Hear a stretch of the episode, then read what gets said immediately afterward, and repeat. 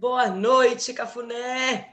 Estamos abrindo aqui mais um programa Cafunela. Sejam todos muito bem-vindos a esse nosso espaço de meter fogo no patriarcado.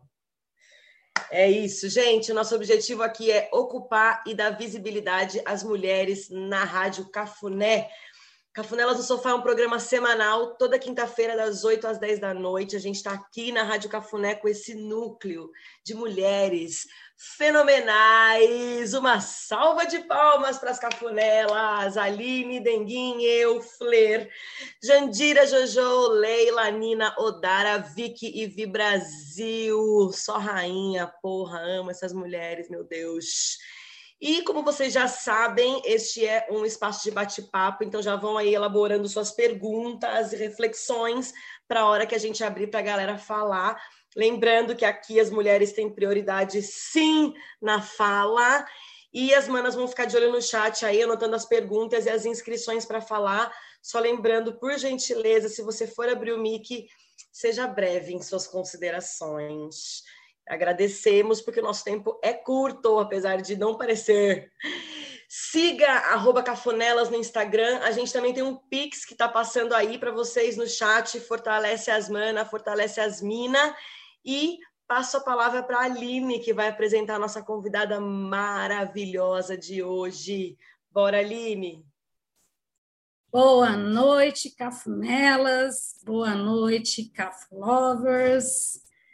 Cafunelas no Sofá, desta semana, recebe a professora Valesca Zanello, do Departamento de Psicologia Clínica da Universidade de Brasília, e autora do livro Saúde Mental, Gênero e Dispositivos, Cultura e Processos de Subjetivação. Por que os homens aprendem a amar muitas coisas e as mulheres aprendem a amar os homens? A partir desta questão, Abrimos um papo e debate sobre gênero, sexismo e saúde mental. Os interesses da pesquisa da convidada estão relacionados à área de saúde mental e gênero, levando em consideração as interseccionalidades de raça e etnia. Ela desenvolve pesquisa sobre tecnologia de gêneros, música, filmes e constituição subjetiva, adoecimento psíquico e saúde mental das mulheres em sociedades sexistas, como a brasileira, utilizando-se das categorias analíticas do dispositivo amoroso, e materno. Masculinidades e dispositivo da eficácia, casa dos homens e cumplicidades, imaginário erótico e violências, técnicas de intervenção em gênero, violências explícitas e implícitas contra as mulheres e educação sexista com vocês. Nós chamamos agora Valesca Zanello. Valesca, seja muito bem-vinda, muito Boa aguardada. Noite. Estamos Boa noite, aqui... gente. Obrigado pelo convite. É um prazer estar aqui com vocês. Esse programa tão bacana, com tanta gente legal, né? Obrigada, o prazer é nosso. Estávamos aqui todas ansiosas e é uma mobilização incrível para te receber. Né? E nós vamos começar aqui o nosso papo. Eu tenho um roteirinho, e por algum tempo nós vamos seguir aqui a proposta do roteiro. Posteriormente, vamos abrir para perguntas dos nossos participantes. Né? Então, iniciando isso, nós sabemos que você tem formação em filosofia e psicologia. Como que você percebe essa conjunção em suas pesquisas, Valesca? Então, eu entrei primeiro no curso de psicologia, né? E é engraçado, assim, porque abriu um universo. Eu era muito boa aluna na área de ciências. Eu sempre fui boa aluna geral, mas eu amava a área de ciências exatas. Quando eu entrei na universidade e eu comecei a ter acesso à filosofia, não, ainda não tinha, né? Na minha época era segundo grau eu me apaixonei loucamente. Então, assim, a, a, o meu primeiro professor, que já até morreu de filosofia, falou: muda para filosofia. Eu falei: não, vou me formar. A psicologia é uma área que, a meu ver, deve conversar diretamente com a filosofia e com a antropologia, porque senão ela se torna é, uma arma de violência.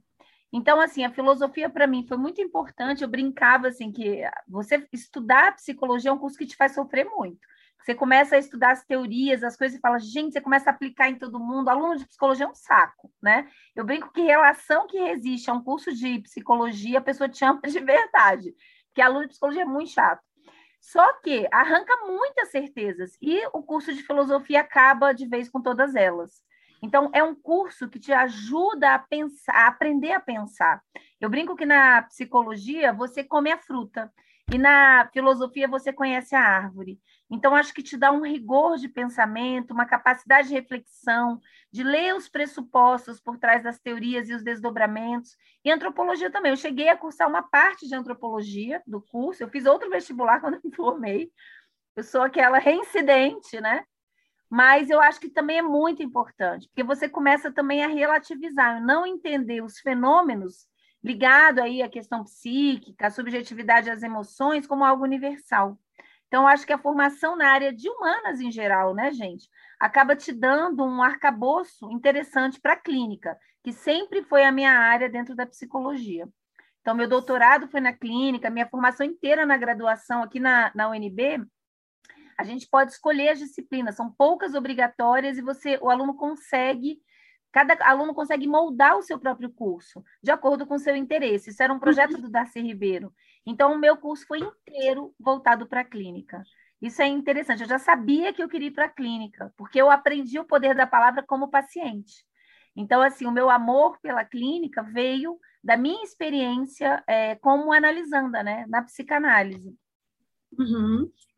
E aí, pegando esse gancho, né, que você falou que é da área da clínica, as suas pesquisas estão muito ligadas à clínica, né? E você okay. diz, é, você diz que pesquisa no Brasil só faz sentido se for para intervenção.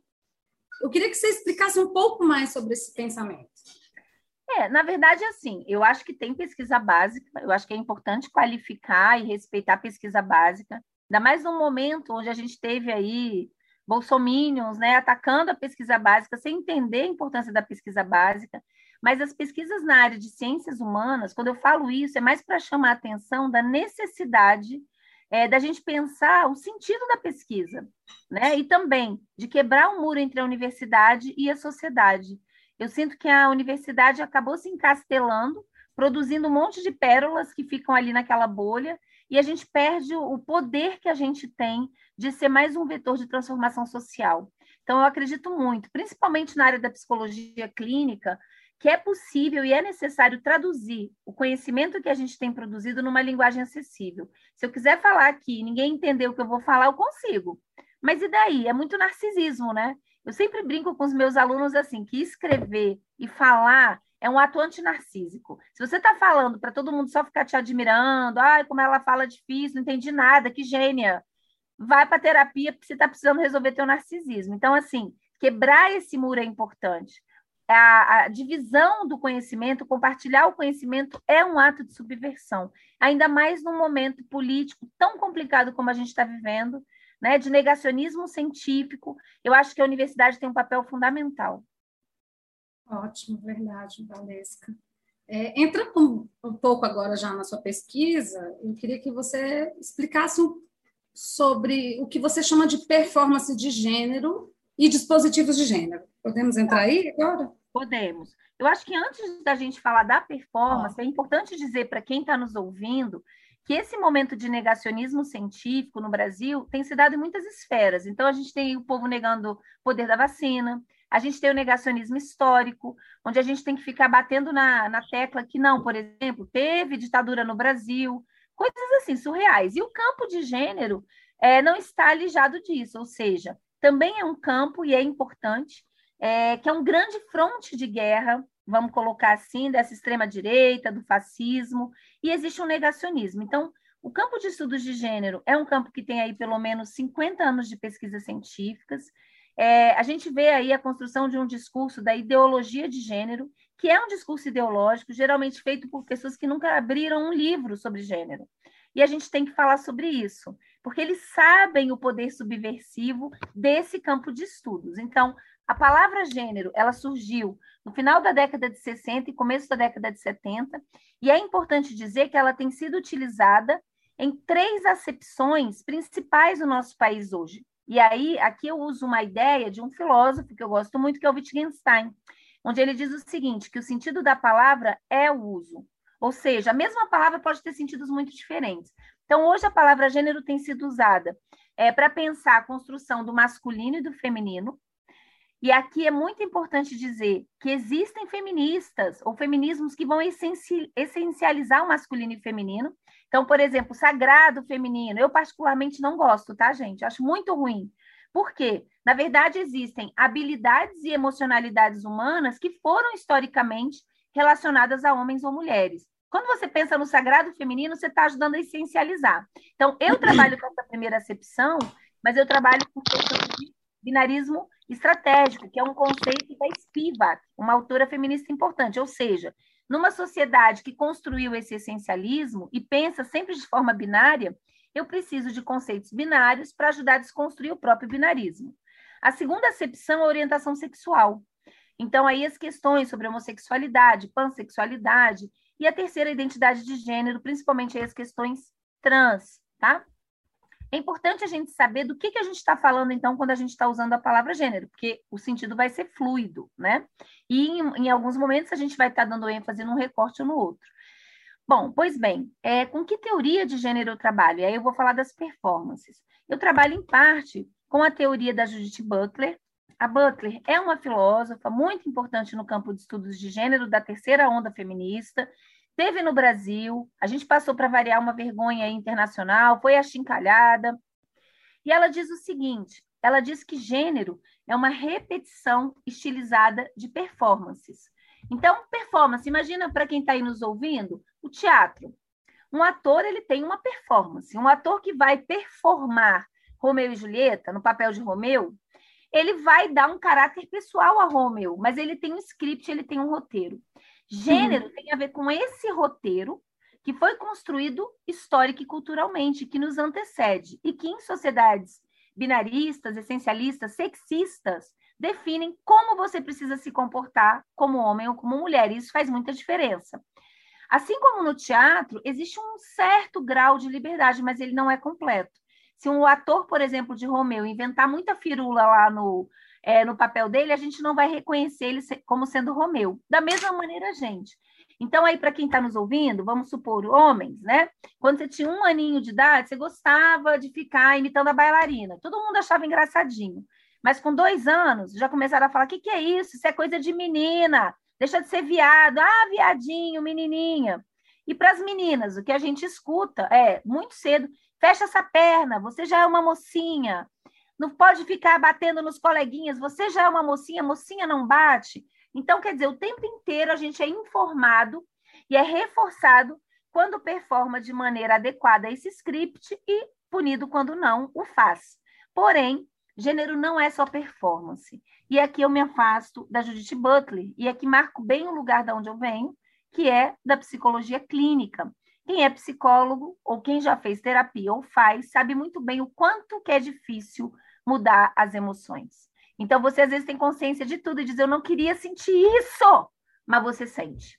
Então, se leva muito mais tempo. É mais fácil descolonizar, mudar as performances do que descolonizar os afetos.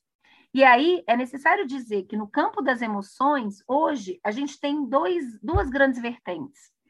A primeira, que é que vem dos estudos darwinistas, então o principal autor aí é o Paul Ekman, e que vai pensar a emoção, as emoções como algo universal. Todo mundo sente igual em todas as culturas, o que muda é o nome da emoção. E outra, que é a que eu, eu é, faço parte, que é a antropologia das emoções, e que vai pensar que, da mesma maneira que existem scripts, roteiros para as performances e para os comportamentos, também existe para as emoções. A gente aprende a sentir de certa forma e a suprimir outras formas de sentir. Então, exemplo aí: os homens desaprendem a chorar desde muito cedo. Então, quer dizer que, por exemplo, em geral, os homens expressam muitas emocionalidades, como tristeza, é, raiva, frustração, principalmente pela agressividade. A tolerância à expressão agressiva nos homens é muito maior do que, por exemplo, em relação às mulheres. Para nós, mulheres, é o oposto. A gente é incitada a chorar, então é muito comum as mulheres chorarem por tudo, quando elas estão tristes, frustradas, com raiva. E a raiva é uma emocionalidade completamente amputada para as mulheres. Por isso que as, muitas autoras dizem que o choro para as mulheres é a expressão de uma raiva impotente. Para quem está nos ouvindo, imagina o seguinte: tem alguém pisando no seu pé e não vai sair, seu pé vai ficar podre. Vai chegar uma hora que você tem que empurrar. Então, a raiva é algo fundamental. É uma bússola existencial como qualquer eh, outra emocionalidade, que foi condenada principalmente por um é, pensamento cristão. É muito importante é, resgatar essa capacidade de sentir raiva e, principalmente, conseguir usá-la a seu próprio favor. Então, essa descolonização dos afetos também é algo importante. Dizendo, então, de um modo é, talvez mais sintético, existem produtos, existem formas na nossa cultura de demandar, de incitar tanto as performances quanto as emocionalidades. E hoje, na nossa cultura, principalmente é, pela realidade virtual, isso se dá sobretudo naquilo que uma autora que eu uso muito, que é a Teresa de Lauretis, chama de tecnologias de gênero, que são as mídias, então, produtos da cultura que não apenas retratam os valores de gênero que existem, mas criam esses mesmos valores, incitam, são verdadeiras pedagogias afetivas. Então, música, livros, filmes, é, quase tudo, gente, que nos rodeia, capa de revista, propaganda. Então, para as mulheres, em geral, quais são os principais produtos culturais? geralmente são aqueles que relacionam as mulheres com amor. O que, que a gente aprende, por exemplo, comédia romântica?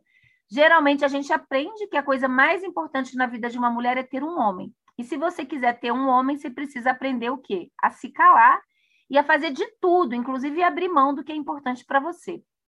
E para os homens, a principal tecnologia de gênero hoje é a pornografia. Isso é muito importante, é, por quê? Não é falar que a pornografia é ruim por um sentido moral, religioso, não, tem nada a ver com isso. É muito mais o tipo de emocionalidade que tem sido interpelada no tornar-se homem para os homens, que é a objetificação sexual. É uma forma de estar, de se colocar no mundo e na relação com os outros, que passa pela ideia de domínio, de controle e de transformação do outro, da outra, em coisa ou pedaço de coisa. Eu considero hoje as masculinidades no Brasil talvez um dos problemas maiores, assim, que deveria ser prioridade em saúde pública. Os homens estão muito doentes, estão muito mal. E são um dos principais fatores de adoecimento das mulheres. Então, dito isso, quer dizer, a nossa cultura, por ser uma cultura sexista, é importante dizer que isso é cultural, é histórico. Então, até as categorias dos dispositivos são balizas conceituais que a gente pode usar hoje, mas talvez daqui a 30 anos seja diferente, eu espero, né? Então, não é para essencializar. A cultura que cria caminhos privilegiados ou preferenciais de subjetivação, de tornar-se pessoa, homem ou mulher. E aí, para as mulheres, como é que isso se dá? Sobretudo no dispositivo amoroso e materno. E nos homens, o dispositivo da eficácia. Isso quer dizer que a gente é construído de forma identitária completamente diferente. E a gente também vai, ser, vai, vai sofrer por coisas diferentes, expressar os nossos sofrimentos também de uma forma gendrada. Certo, Zanella. Agora a gente queria que você aprofundasse um pouco mais nessa coisa do dispositivo amoroso, materno e posteriormente no dispositivo da eficácia. Tá, então vamos lá. O que, que significa que as mulheres se subjetivam é, no dispositivo amoroso? Eu considero o dispositivo amoroso talvez o fator de maior vulnerabilização das mulheres. E é importante dizer que é transversal a todas as classes sociais. Bom, o dispositivo amoroso quer dizer que a gente se subjetiva numa carência a ser. A gente aprende um tipo de amor, uma forma de amar que é identitária. É uma frase do meu livro que eu gosto muito e que diz assim: na nossa cultura, os homens aprendem a amar muitas coisas e as mulheres aprendem a amar os homens. Não pode dar certo, gente porque geralmente isso marca o quê? Relações assimétricas. Isso quer dizer que a gente se subjetiva na relação com a gente mesma, mediada pelo olhar de um homem que nos escolha. As mulheres aprendem que elas só são desejáveis se tem alguém as desejando. Quer dizer que quando elas estão sozinhas, elas se sentam, sentem feias, encalhadas, deve estar acabada, a autoestima vai lá para baixo. Eu criei uma metáfora para exemplificar o dispositivo amoroso, que é a prateleira do amor. Então, assim, é, em uma prateleira de supermercado, né? Tem produto que está lá no fundo e geralmente vai ficando encalhado. Essa prateleira, ela é desigual para as mulheres diversas, vamos botar assim. E ela é mediada por um ideal estético que foi construído do começo do século passado para cá. É importante dizer que a beleza também não é algo natural, que é considerado belo num determinado momento cultural e outro não é. Por exemplo, esse ideal hoje da prateleira, ele é branco, louro, magro e jovem, né? A magreza já foi condenada, por exemplo, na Idade Média na Europa, porque pessoas magras eram pessoas subnutridas. Então a gordura era um signo, vamos colocar aqui, é, de que você pertencia a uma classe superior, porque você tinha muita comida. Então isso é muito importante, tá?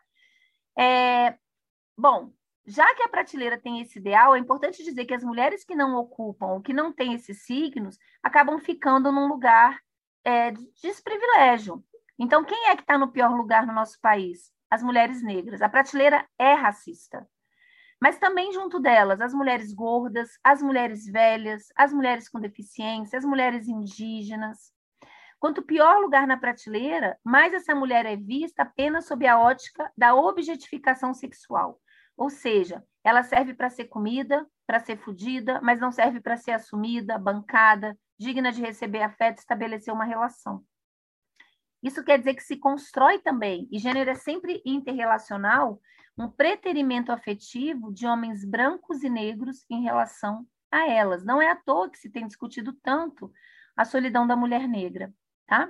E também não é à toa, estou escrevendo agora um livro sobre obesidade e gênero, que quando a gente escuta as mulheres gordas, a queixa é muito parecida, muito parecida, tá?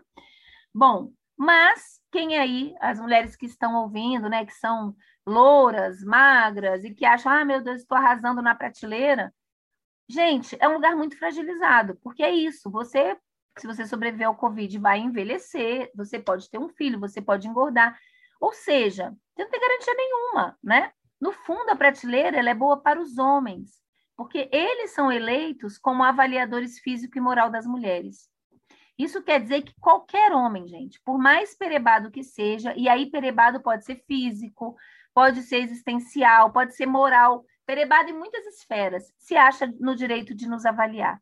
Então é aquele homem com aquela barriga de chope que vira e fala assim: "Nossa, olha lá, baleia, é o Paulo Guedes falando da mulher do Macron. Paulo Guedes é um perebado, tá? O Bolsonaro julgando a beleza de alguém. Não dá, né, gente? É, faltou espelho em casa. Mas não só físico, né? Os homens se outorgam o direito de avaliar física e moralmente as mulheres. Quem avalia as mulheres são os homens. Então, aquele cara piranhudo que fala, não vou namorar essa mulher, que essa mulher é uma piranha. É surreal, gente. É surreal, tá? Os homens lucram com o dispositivo amoroso das mulheres, porque vejam, o que, que é, é colocado como sucesso da nossa mulheridade, da nossa chancela, é ser escolhida na prateleira. Isso quer dizer o seguinte, que a gente se subjetivando na prateleira, a gente se subjetiva umas em relação às outras pela rivalidade. Porque ou a gente quer brilhar mais que a coleguinha, ou apagar o brilho da coleguinha para ter chance de ser escolhida. E quem é que lucra com a rivalidade entre as, da, entre as mulheres? Os homens. Então, é muito comum você ver lá a atual e a ex brigando, aí você fala, pô, é o, é o Brad Pitt. E o cara é um perebado. Mas, geralmente, se for branco, hétero, ele se acha o Brad Pitt. Então, assim, a autoestima dos homens é um negócio quase delirante, porque eles confundem a briga por eles, por eles, quando, na verdade, é pelo reconhecimento e a chancela de mulheridade de ser escolhida. Então, é uma outra dimensão, mas eles acreditam que tem a ver com a belezura que eles são. Tem nada a ver, né, gente? E o nosso botão de vulnerabilidade é ser escolhida. Gente, isso quer dizer o seguinte: aí as mulheres de 28, 30 anos, que bate aquele desespero, todas as amigas casando, meu Deus do céu, tô ficando solteira. Caramba, tô ficando encalhada, vou ficar para titia. A família pergunta sempre: e aí, os boys? Ó, oh, tá estudando muito, trabalhando, não vai ficar só. O tempo inteiro nos dizem que uma mulher avulsa é uma mulher fracassada, uma mulher solteira é sempre entendida como alguém que não tem protagonismo, sempre alguém que foi preterido, que não foi escolhido, que está encalhado. É a titia, tá? E aí, aquele boy, que às vezes você acha assim, ai, que cara podre, sem gracinha, aí ele começa a te ligar, ou te mandar uma mensagem de vez em quando, perguntar como você tá, ou te encontrar no trabalho te dar um bombonzinho. As mulheres se apaixonam. Então, essa é uma frase do meu livro que eu gosto muito também, e que diz assim: que nos meus, hoje, 24 anos de clínica, o que mais me impressiona é como um perebado se transforma facilmente em príncipe encantado. E qual é esse botão de mudança? É a mulher se sentir escolhida. Então, muitas mulheres se casam, gente, com casamento. E pior, muitas se casam não com o parceiro real que elas têm, mas com o parceiro que elas querem que esse homem se torne. Então, sabe aquele assim, cara, ele é galinha, mas ele vai mudar? Ah, gente, ele todo final de semana o cara só vai para bar encher, encher a, o bucho de cerveja. Ah, mas ele vai mudar. Porque a gente também aprende, por muitas tecnologias de gênero, que o nosso valor de mulheridade não está só em ser escolhida, é ainda ser capaz de mudar o boy. Então, a Bela e a Fera, agora no, nessa série aí do Netflix, Bridgerton, né? Pô, a menina casa com um cara perebado, o cara é todo problemático, mas transforma. Porque isso chancela, olha como ela é fodástica. Então, para as mulheres aí que estão nos ouvindo, não caiam nessa, gente. Se você casar com perebada, a chance de você morrer com perebadaço é altíssima. O amor não pode ser uma aposta na bolsa, tá? Você tem que casar com um parceiro real. Se ele não tá bom, nem entra nessa cilada. Isso também nos faz pensar é, por que, que as mulheres insistem tanto, mesmo em relações abusivas? Porque terminar uma relação para uma mulher é fracassar como mulher. Então, mesmo mulheres, quando terminam uma relação com peribado e sentem alívio, se o cara rapidinho fica com outra mulher, porque é muito fácil, tem muito dispositivo amoroso aí, que é aquilo, não é ele, é o reconhecimento que ele vai dar. As mulheres às vezes falam: Nossa, eu sou tão facilmente assim trocável, a autoestima vai lá para baixo, tá? Um ponto importante, né, pensando nessa diferença de pedagogia afetiva, os homens aprendendo a amar muitas coisas e mulheres aprendendo a amar os homens, é que geralmente no Brasil a relação heterossexual é uma relação assimétrica. Então, nós mulheres aprendemos a ser amor centradas. A gente geralmente dá 100 para a relação e recebe 10. E quem de nós recebe 15, 20, a gente ainda acha que tirou sorte grande. Nossa, o cara te liga para te dar boa noite. Caraca, ele lembra do aniversário de namoro. Gente, a gente está acostumado a receber tanta merda, tanta migalha, que quando quem ganha um pouquinho mais, a gente acha que é muito. Não é não, gente. É porque os caras estão muito mal, muito mal, tá? Então, em geral, isso é importante, as pessoas falam, ah, então casar é uma proteção para a saúde mental das mulheres? Errado. Mulheres casadas têm muito mais depressão e ansiedade, porque geral, geralmente são relações muito assimétricas. Então, enquanto os homens estão fazendo tudo o que eles gostam, cuidando da vida, usufruindo da vida, a gente está cuidando deles, da relação com eles, das relações deles com outras pessoas, é muito bom, os homens lucram muito com o dispositivo amoroso. Uma coisa importante também é, é dizer o seguinte: subverter a orientação sexual não subverte o dispositivo de gênero. Então, quem é lésbica? Ah, estou livre do dispositivo amoroso. Tá, não, gente. Então, até que no mundo lésbico a gente fala assim, ai, lésbica nem namora, já casa, né? Mal ficou, já vem caminhão de mudança. Por quê? Porque o mundo lésbico são dois dispositivos amorosos. Então, assim, a gente vai ter uma mulher dando muito amor pelo dispositivo amoroso, mas recebendo. Então, são relações mais simétricas. Um ponto importante nas minhas pesquisas sobre envelhecimento, dispositivo de gênero e orientação sexual é que quem estava melhor na velhice eram as lésbicas, tá? Eu achei bem interessante isso, porque é um amor nutritivo, se dá, mas se uhum. recebe. Uhum. Nas relações hétero, é tudo assim, as mulheres cuidando e os homens cuidando da vida deles. Uma coisa importante, antes da gente passar para o dispositivo materno, é também falar de dois pontos. Um, que é o papel do silêncio. O silêncio é um comportamento de gênero. Então, olha só, as mulheres aprendem também, como pedagogia afetiva, a se calar para manter o bem-estar dos outros e das relações. Então, é muito comum que a gente aprenda desde pequena. Nossa, Aline, para de brigar com ele, cara. Pô, ele te traiu, mas é coisa de homem, foi bobagem, ele é bom pai, ele é bebeu mesmo. Nossa, ele esqueceu seu aniversário. Ah, homem esquecido. A gente desresponsabiliza os homens na nossa cultura demais em relação ao comportamento e aos afetos. E hiperresponsabiliza e culpabiliza as mulheres. No, ah, Aline, ele traiu, mas você também estava usando calcinha bege direto, né? Até a calcinha da gente é motivo para o comportamento dos homens. Agora, experimenta atravessar uma fase aí que ele tá broxildo e que você fala, ah, tô doida para dar. E aí você dá para outro. Você vai ser a piranha e vai ser provavelmente excomungada socialmente. Então aí a gente mostra o sexismo, tá? E um outro ponto do dispositivo é, amoroso é o papel do estupro no casamento, que é uma coisa muito comum e que tem sido muito pouco questionado. Isso veio com o processo de colonização pela Igreja Católica através da ideia de débito conjugal. Então, eu nunca conheci, gente, e olha que eu tenho, tenho chão na clínica, em pesquisa, eu nunca conheci uma mulher heterossexual no Brasil que nunca tenha feito sexo sem vontade no casamento. Isso é muito importante. O que é uma mulher heterossexual adulta no nosso país? É uma mulher que aprendeu a usar o seu corpo como objeto de barganha.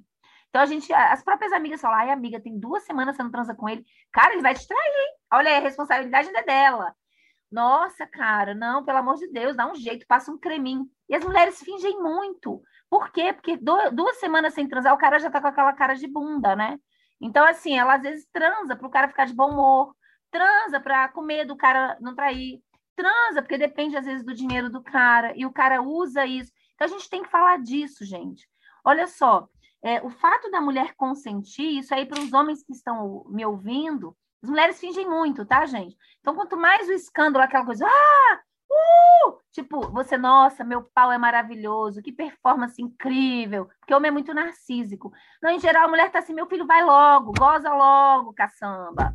Por quê? Acaba com é isso. daquilo, tá? Acaba com isso! É, acaba logo, porra, que coisa horrível. Inclusive, eu lembro de uma paciente que dizia assim: eu me sinto um vaso de porra. Ele goza e não dá nem descarga. E ela tinha depressão. E dizia assim: não sei por que eu tenho depressão. Ela não percebia que ela sofria um estupro sistemático no casamento. E a gente tem que falar sobre isso. Então, para os homens, gente, se liga, né? Tipo, você está transando com uma pessoa que tem desejo, né? Faça a sua parte. Tem muitas formas de excitar uma mulher, lavar louça, excita, dar banho no filho, preparar o jantar, Chegar em casa, tá sua, sua casa faxinada. Não é só lá metendo o dedo. Às vezes, assim, essa coisa direta é tão primária, tão pobre, né? Eu tenho uma amiga minha que fala assim, devia montar um curso para os homens. Como excitar uma mulher? Porque, assim, os homens vão muito na, naquilo que eles acham que é óbvio e estão muito mal, viu? Estão muito mal. Não é à toa que 10% apenas das mulheres heterossexuais com mais de um ano de casamento continuam tendo, tendo desejo sexual ativo, tá? O resto é tudo, no máximo, desejo sexual reativo. É triste, né, gente? Na pesquisa que a gente fez sobre isso, a gente viu que realmente os parceiros, ó, não estão com nada. Os homens estão mandando muito mal. E o problema é que a mulherada não dá o espelho real. Então é isso, fingem muito para ficar livre, né? Para o cara gozar logo, tipo, ele, ele é, se, se satisfazendo, gozando com a própria performance, achando que está arrasando, mas no fundo é para ficar para se libertar, vamos colocar assim, daquilo ali. Sim, se livrar logo daquilo e acaba alimentando esse ego do, do companheiro, verdade, do parceiro, né? É, na verdade, assim, é porque é uma forma de sobrevivência no patriarcado. As mulheres tiveram que desenvolver estratégias, tá? E estratégias, às vezes, pesadas. Se você está numa situação muito ruim, às vezes você escolhe o que é menos danoso. Não quer dizer que deixou de ser danoso, né? Mas é isso. Então, é, o narcisismo masculino é um negócio impressionante, porque eles acreditam mesmo, né? Enfim, mas a gente vai falar disso quando eu for tocar na virilidade é, sexual. Vamos okay. falar do dispositivo materno, né? Isso. Pode ser? Pode ser.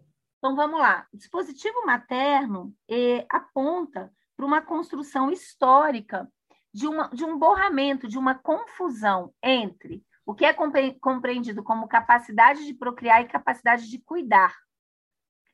Então, olha só, é, capacidade de procriar é só quem é portadora de útero. Ainda, né, gente? Já tem pesquisa agora com implante de útero, então estou falando de agora. Ainda só quem tem útero.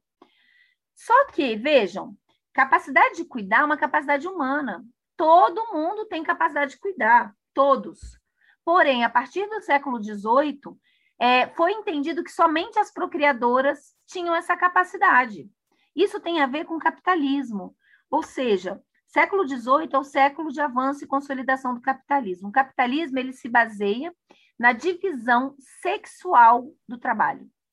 Então, vejam, isso é muito importante. Até o final do século XVII e XVIII, era muito comum as mulheres na Europa. Ah, e por que Europa? Porque foi um país europeu que nos colonizou e constituir um ideal de maternidade, que infelizmente está presente na nossa cultura até hoje. Então, era muito comum as mulheres de todas as classes sociais não amamentarem. Elas davam para amas de leite, claro, as ricas para amas mais chiques e as pobres para camponesas.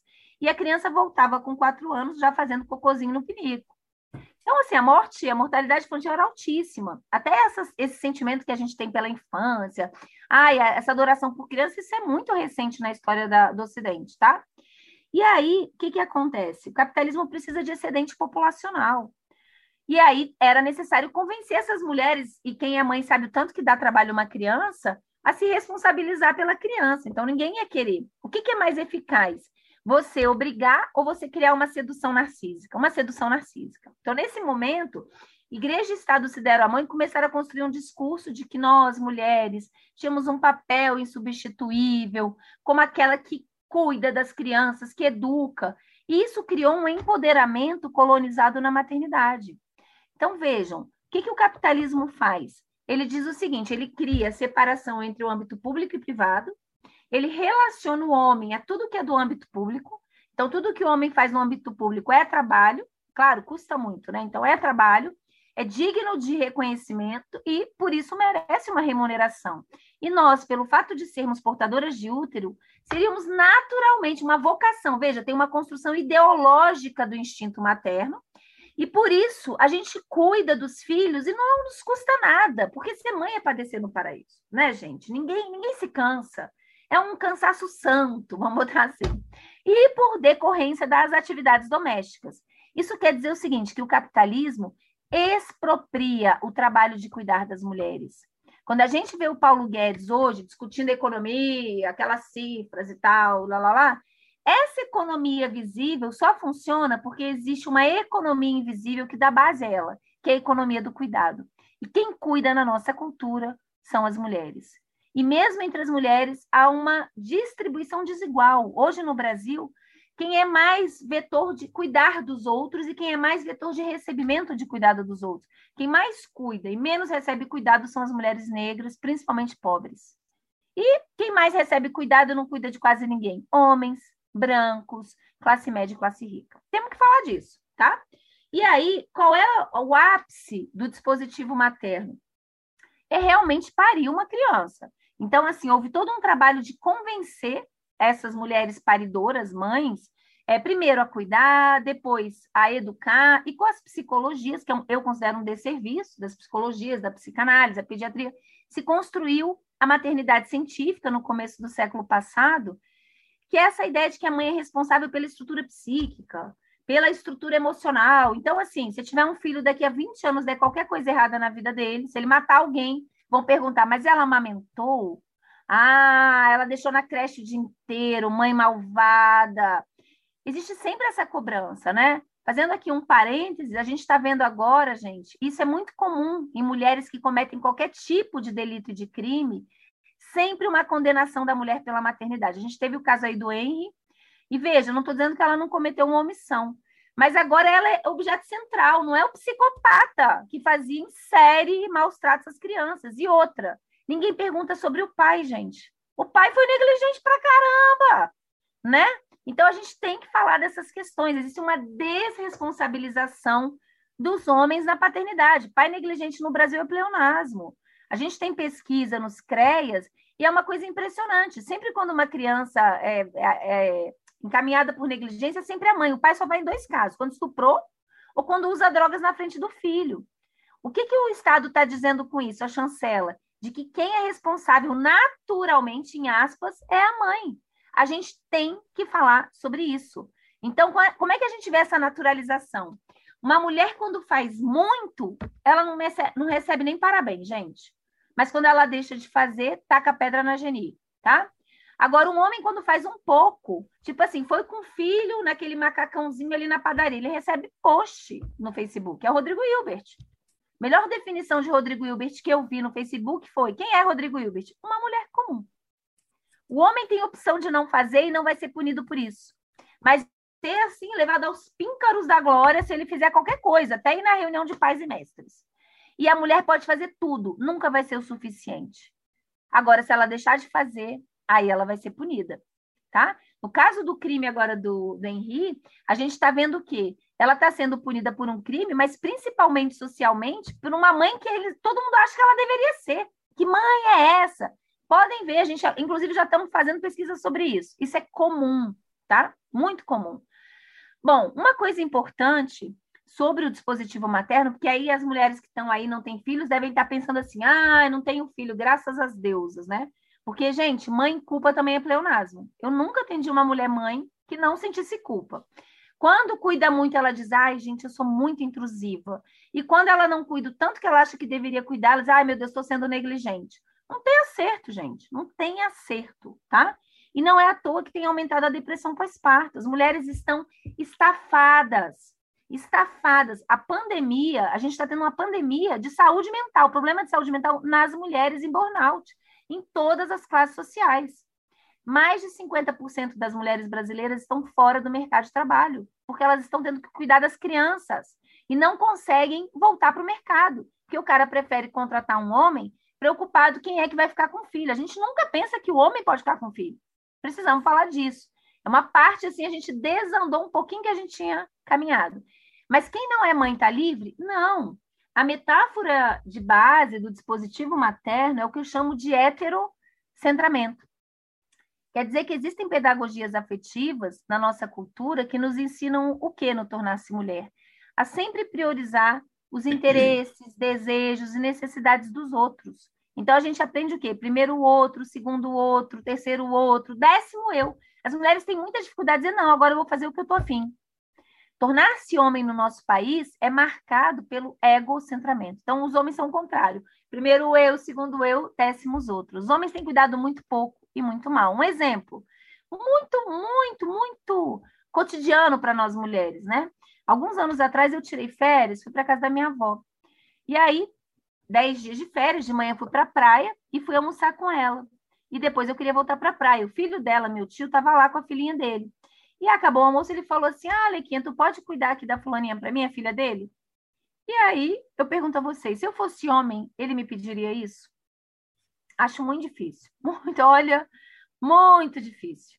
E aí, na hora, eu fiquei paralisada, porque, assim, meu ímpeto era dizer, ai, claro, porque é o que a gente aprende, né? Como você vai dizer não? O que, que custa? E eu falei, não, não posso, que eu vou para a praia. E minha avó perguntou assim, minha filha, que, que custa? Tipo, bruxa malévola vai queimar no fogo do inferno, né? E aí eu virei e falei, custa, custa que eu quero ir para a praia. Aí ela falou, mas esse seu tio tá muito cansado. Eu também. Ah, é porque ele é médico. E daí? Eu sou professora e não tenho filho. E aí, gente, nunca mais me pediram. Então, desafio para os homens é aprender a cuidar mais e melhor. Se ofereçam para cuidar, exerçam o cuidar. Tá? Isso é um desafio mesmo de descolonização dos afetos. E para as mulheres, aprendam a dizer não. Primeiro dói, tá, gente? E as mulheres geralmente pensam assim: ai, não me custa nada, como eu sou evoluída e altruísta. Quando, na verdade, é uma questão narcísica. É porque dizer não é correr o risco de ver o seu reflexo todo desconstruído no olhar do outro. Então, assim, dói, tem um luto narcísico, mas é profundamente é, desconstrutor, tá? Então, é um desafio aí para as mulheres. Bom, vamos falar agora do dispositivo da eficácia. Você queria falar alguma coisa, ali? Sim, não, é, é, só pontuar, né, gente, que fala, né? Acho que está todo mundo impactado. Eu estou vendo aqui as carinhas, todo mundo assim, porque serve para as mulheres, para os homens, para todo mundo. Vai sair todo mundo aqui que nem sai de sessão de terapia pensando uma semana sobre aquele assunto. É isso. Dispositivo da eficácia agora. Então, Já falamos do amoroso, do materno, eficácia. Agora que trata dos homens. Isso. Então, antes de falar do dispositivo da eficácia, eu gosto sempre de destacar o seguinte. É, eu comecei falando né, sobre as masculinidades. É muito importante dizer é, que o Brasil é um dos países mais violentos do mundo. Então, a gente é o quinto país em feminicídio, a gente é, é um dos países que mais mata mulheres trans, que mata ah, tem um verdadeiro genocídio da população jovem negra. A gente tem aí 180 estupros por dia. Lembrando que é, um, é, é extremamente subnotificado e dá para entender por quê. Quem assistiu aquele show de horror da Mari Ferrer, uma mulher branca, com todas as provas, submetida àquele, àquele, àquela, àquele festival de tortura, né? Dá para entender por que é subnotificado. E lembrando é que no estupro a gente tem que desconstruir aquela ideia do tarado do beco, né? Geralmente estuprador mora em casa, é o tio, é o pai, é o irmão, provavelmente alguém que a gente conhece. e que está estuprando meninas abaixo de 13 anos, tal cidadão do bem, né? Mas por que, que eu estou dizendo isso? Porque uma coisa começou a me incomodar. É importante dizer, Aline, é, que eu, eu, eu venho da psicanálise, meu doutorado é entre psicanálise e filosofia da linguagem, não é originalmente, eu não vim dos estudos de gênero. Então, mas na clínica e na minha prática, dentro da saúde mental, cada vez mais é, foi entrando pela porta dos fundos o sofrimento, meu foco era principalmente saúde mental das mulheres, o sofrimento em função das masculinidades agressoras. E aí, quer dizer, eu não tive como pensar a saúde mental das mulheres sem ir para os estudos de gênero. E cada vez mais nesse percurso, eu já tenho 15 anos que eu pesquiso nessa área, é, se tornou evidente para mim que era necessário falar dos homens. Por quê? Quando a gente tem um problema de saúde pública, uma epidemia, tipo a dengue, a gente não fica só na população-alvo. A gente sempre combate o vetor. Mas no tema da violência, mesmo a gente sendo um dos países mais violentos do mundo, a gente não pergunta quem tem sido o vetor. E eu posso garantir para vocês que o vetor tem sido os homens. Quem tem matado as mulheres são os homens. Quem tem matado os homens são os homens. E quem tem mais se matado também são os homens. Então, as masculinidades são nefastas para os homens com eles mesmos, né? E aí tem vários índices de morte dos homens, e aí por acidente, por briga, por problemas crônicos, porque cuidar da própria saúde é coisa de ser viadinho, mas também muito ruim para as mulheres que convivem com eles e é, para os homens também. Então, assim, os homens estão muito adoecidos, estão podres. Está na hora da gente colocar as masculinidades na, na berlinda. Isso é muito importante.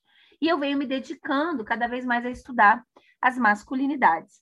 Como é que se constrói? Porque da mesma maneira que não se nasce mulher, se torna mulher, os homens também, não, não se nasce homem, torna-se homem. Da mesma maneira que uhum. não se nasce branco ou preto, torna-se negro, torna-se branco.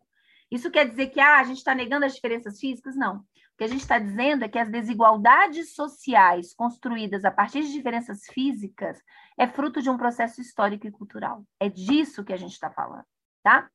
E aí, Hoje, a masculinidade no Brasil, ela é marcada por o imperativo e o negativo. Então, os homens aprendem que ser homem é não ser uma mulherzinha, é ter que performar repúdio às mulheres e às qualidades consideradas como femininas. Tem muitas formas de manifestação desse repúdio. O nome disso é misoginia, tá, gente? Tem muitas formas. Aquela que é direta, facilmente reconhecível, então, aí, os discursos de ódio, o feminicídio, e tem formas mais maquiadas, que são as principais. É muito importante dizer isso porque a gente, mesmo o Bolsonaro, ele foi acusado de misógino, claro, né, gente? E aí, óbvio que ele não sabia o que era misoginia, ele foi olhar no dicionário. E lá tinha repúdio às mulheres. E tem um vídeo que ele diz assim: olha, é impressionante, agora estão me chamando até de gay gay, dizendo que eu tenho repúdio às mulheres, eu amo as mulheres. Então, esse amo no sentido gosto de fuder, de pegar, isso é misoginia. Porque isso tem a ver com objetificação sexual. A principal forma de manifestação da misoginia no nosso país, ela é maquiada, ela se dá através da objetificação sexual. Lembra que eu falei da pornografia? Ou seja, os homens aprendem uma forma principal e quase exclusiva de estar com as mulheres, que é a objetificação sexual. Então, assim, sei lá, vamos supor, tem aqui Rudá, tá? O Rudá tem várias amigas e tal, e sai pra balada, sai pra dançar. Aí pergunta assim: porra, cara, tu nunca pegou ninguém? Pô, cada mulher gostosa, nunca deu umazinha, nunca fudeu. Aí ele fala: que isso, cara? Ih, viado, não gosta da fruta os homens começam a cobrar uns dos outros a performance do repúdio às mulheres. Isso é muito importante, é a carteirinha de pertencimento ao grupo dos homens. Então, mesmo que ele ache ridículo, ele vai falar, é verdade, a fulana tem uma bunda, viu, gostosa, uns peitos. Isso é muito importante. Por quê?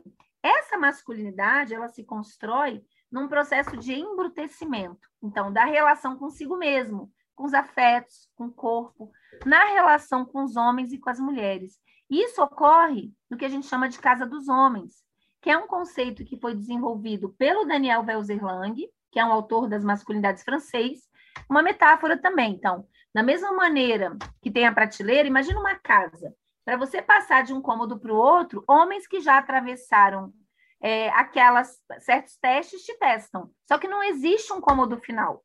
Então, a masculinidade é um negócio cansativo. Os homens têm que performar certas coisas e principalmente o repúdio pela objetificação sexual das mulheres para poder pertencer e ser aprovado. Porque vejam, quem avalia as mulheres são os homens, mas quem avalia os homens são os próprios homens na casa dos homens. E o que gere a casa dos homens? A cumplicidade, o silêncio cúmplice. Lembra que eu falei que o silêncio é gendrado?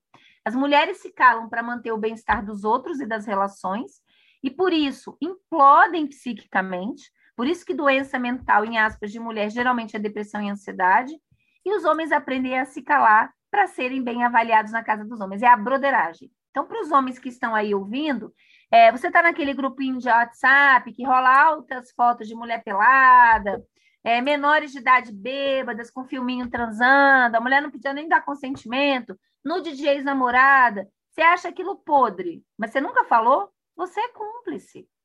Você é um ótimo pai, mas sai para tomar aquele chopinho na sexta-noite com aquele brother de infância que você adora e tal, mas que fez aí um filho num sexo casual e nunca assumiu, ou seja, é um canalha. Você nunca falou para ele que ele é um canalha? Você é cúmplice. Precisamos dos homens para desconstruir o sexismo na casa dos homens. E como que isso se dá? Tretando com os coleguinhas. E saibam que não é uma tarefa fácil provavelmente vocês vão começar a sofrer violência. E emboiolou, e geralmente vem com uma homofobia, que no fundo tem uma misoginia. misoginia. Ou seja, está virando uma mulherzinha, um ser inferior, tá? Precisamos de vocês. Esse é o fronte de guerra de vocês. É tretando com os coleguinhas na casa dos homens. Um ponto importante, gente, nesse tornar-se homem, é importante dizer que a gente tem muitas masculinidades e elas, digamos assim, a relação entre essas masculinidades são fluidas, mas cada momento histórico elege uma masculinidade hegemônica, que é aquela que tem acesso ao maior privilégio. Hoje, essa masculinidade é sobretudo branca, heterossexual, classe média e classe alta. Essa masculinidade hegemônica, ela se constrói pautada no dispositivo da eficácia. O dispositivo da eficácia é construído numa dupla, em dois pilares. Imagina um prédio que se sustenta em dois pilares, que é a virilidade sexual e a virilidade laborativa. Dito de uma forma bem sucinta, ser um verdadeiro homem no Brasil é ser um trabalhador, provedor e um fodedor sexual ativo. Da mesma maneira que a, o conceito de maternidade, a vivência de maternidade se transformou na história ocidental, da mesma maneira, gente, o valor do trabalho. Então, o, valor, o trabalho só começa a ter esse valor de algo que dignifica a humanidade, que é o suprassumo da existência, com o capitalismo. E no Brasil isso se deu no século passado, processo de urbanização e de industrialização. Qual é a chancela de sucesso na virilidade laborativa? Dinheiro e status. Tá? Mas vejam, nem todos os homens têm acesso aos postos mais altos de trabalho, ou seja, dinheiro e status não é igual para todo mundo, e quem menos acessa são os homens negros. No nosso país, isso é totalmente ligado ao processo de escravização. E a gente tem que falar disso. Quer dizer o seguinte: o Brasil teve um processo de escravização das populações negras trazidas das nações africanas por quase 400 anos. Foi o último país que aboliu a escravidão, mas a mentalidade continua escravocrata. O modo como foi feita essa abolição não teve nenhum tipo de projeto de reparação histórica ou de inserção social. Mais ou menos na época da abolição, um tempinho antes, foi promulgada a Lei Eusébio de Queiroz, que dificultou, ainda mais o acesso às terras por parte da população negra. Então, simplesmente, as pessoas negras foram abandonadas. As mulheres negras continuaram trabalhando na casa das pessoas brancas, em geral como empregada doméstica, babá, lembrando que a maior categoria profissional feminina no Brasil é empregada doméstica, a gente tem aí 16% das mulheres negras e 10% das mulheres brancas desempenhando esse papel. É, e os homens negros foram abandonados nas ruas. Então, a gente teve uma verdadeira epidemia depois de sífilis, alcoolismo. E o governo brasileiro, ao invés de criar, de perceber que foi uma falha né, dele, não, é, comprou o racismo científico como política do Estado. Inclusive, foi proibido, né, nesse momento, a vinda de pessoas negras da, do continente africano para o Brasil. E se tentou criar um embranquecimento através da importação de população branca pobre da Europa, principalmente italianos e alemães. É muito importante dizer isso porque, mesmo com o sistema de cotas, hoje, quem menos tem entrado nas universidades públicas são os homens negros. Isso impacta a saúde dos homens negros. O que, que sobra na casa dos homens, que é marcado, sobretudo, na masculinidade hegemônica pela branquitude, para os homens negros? A virilidade sexual. Não é à toa que no Brasil tem tanta música que aparentemente exalta a virilidade do homem negro. O negão fodedor, o negão que sai comendo todo mundo. Lá vem o negão cheio de paixão e sai comendo a branca, a preta, a ruiva, a baixa, a magra. Isso parece, gente, exaltar o homem negro, mas no fundo é racista. O próprio Fanon já falava disso, né? Por quê? É, porque ele é, uma animalização. O homem negro é visto sob a ótica da animalização, como um garanhão, e não é reconhecido em outras habilidades intelectuais, gestoras. E muitos homens negros acabam comprando esse discurso como uma forma de empoderamento colonizado uma forma de tentativa de reconhecimento identitário na casa dos homens. E a virilidade sexual? De todas as virilidades, né? É importante dizer também que a gente tem outras virilidades possíveis, mas que caíram em desuso, mas que foram importantes. Por exemplo, é, em outros momentos, como a virilidade guerreira, né, que caiu de, em desuso depois da Segunda Guerra Mundial. É muito difícil hoje um homem dizer que acha lindo ir para a guerra e quer ir para morrer, para honrar a família e o país né? Por causa do individualismo que o capitalismo trouxe, a virilidade sexual foi a que teve maior constância no Ocidente, mas também adquiriu é, sentidos bem diferentes. A virilidade sexual hoje ela é pautada, sobretudo, em duas injunções que eu descrevo lá no livro, que são feche o cu e abra a boca, tá? Feche o cu é no sentido físico, mas no sentido existencial. O verdadeiro homem ele tem que ser impenetrável. Eu nunca atendi, gente, um homem que não tivesse problema ou com cu ou com pinto, ou com os dois, tá? Fantasma da impotência. Ah, tive algum prazer no cu, será que eu sou homem de verdade? O cu é um grande tabu na nossa cultura, tá?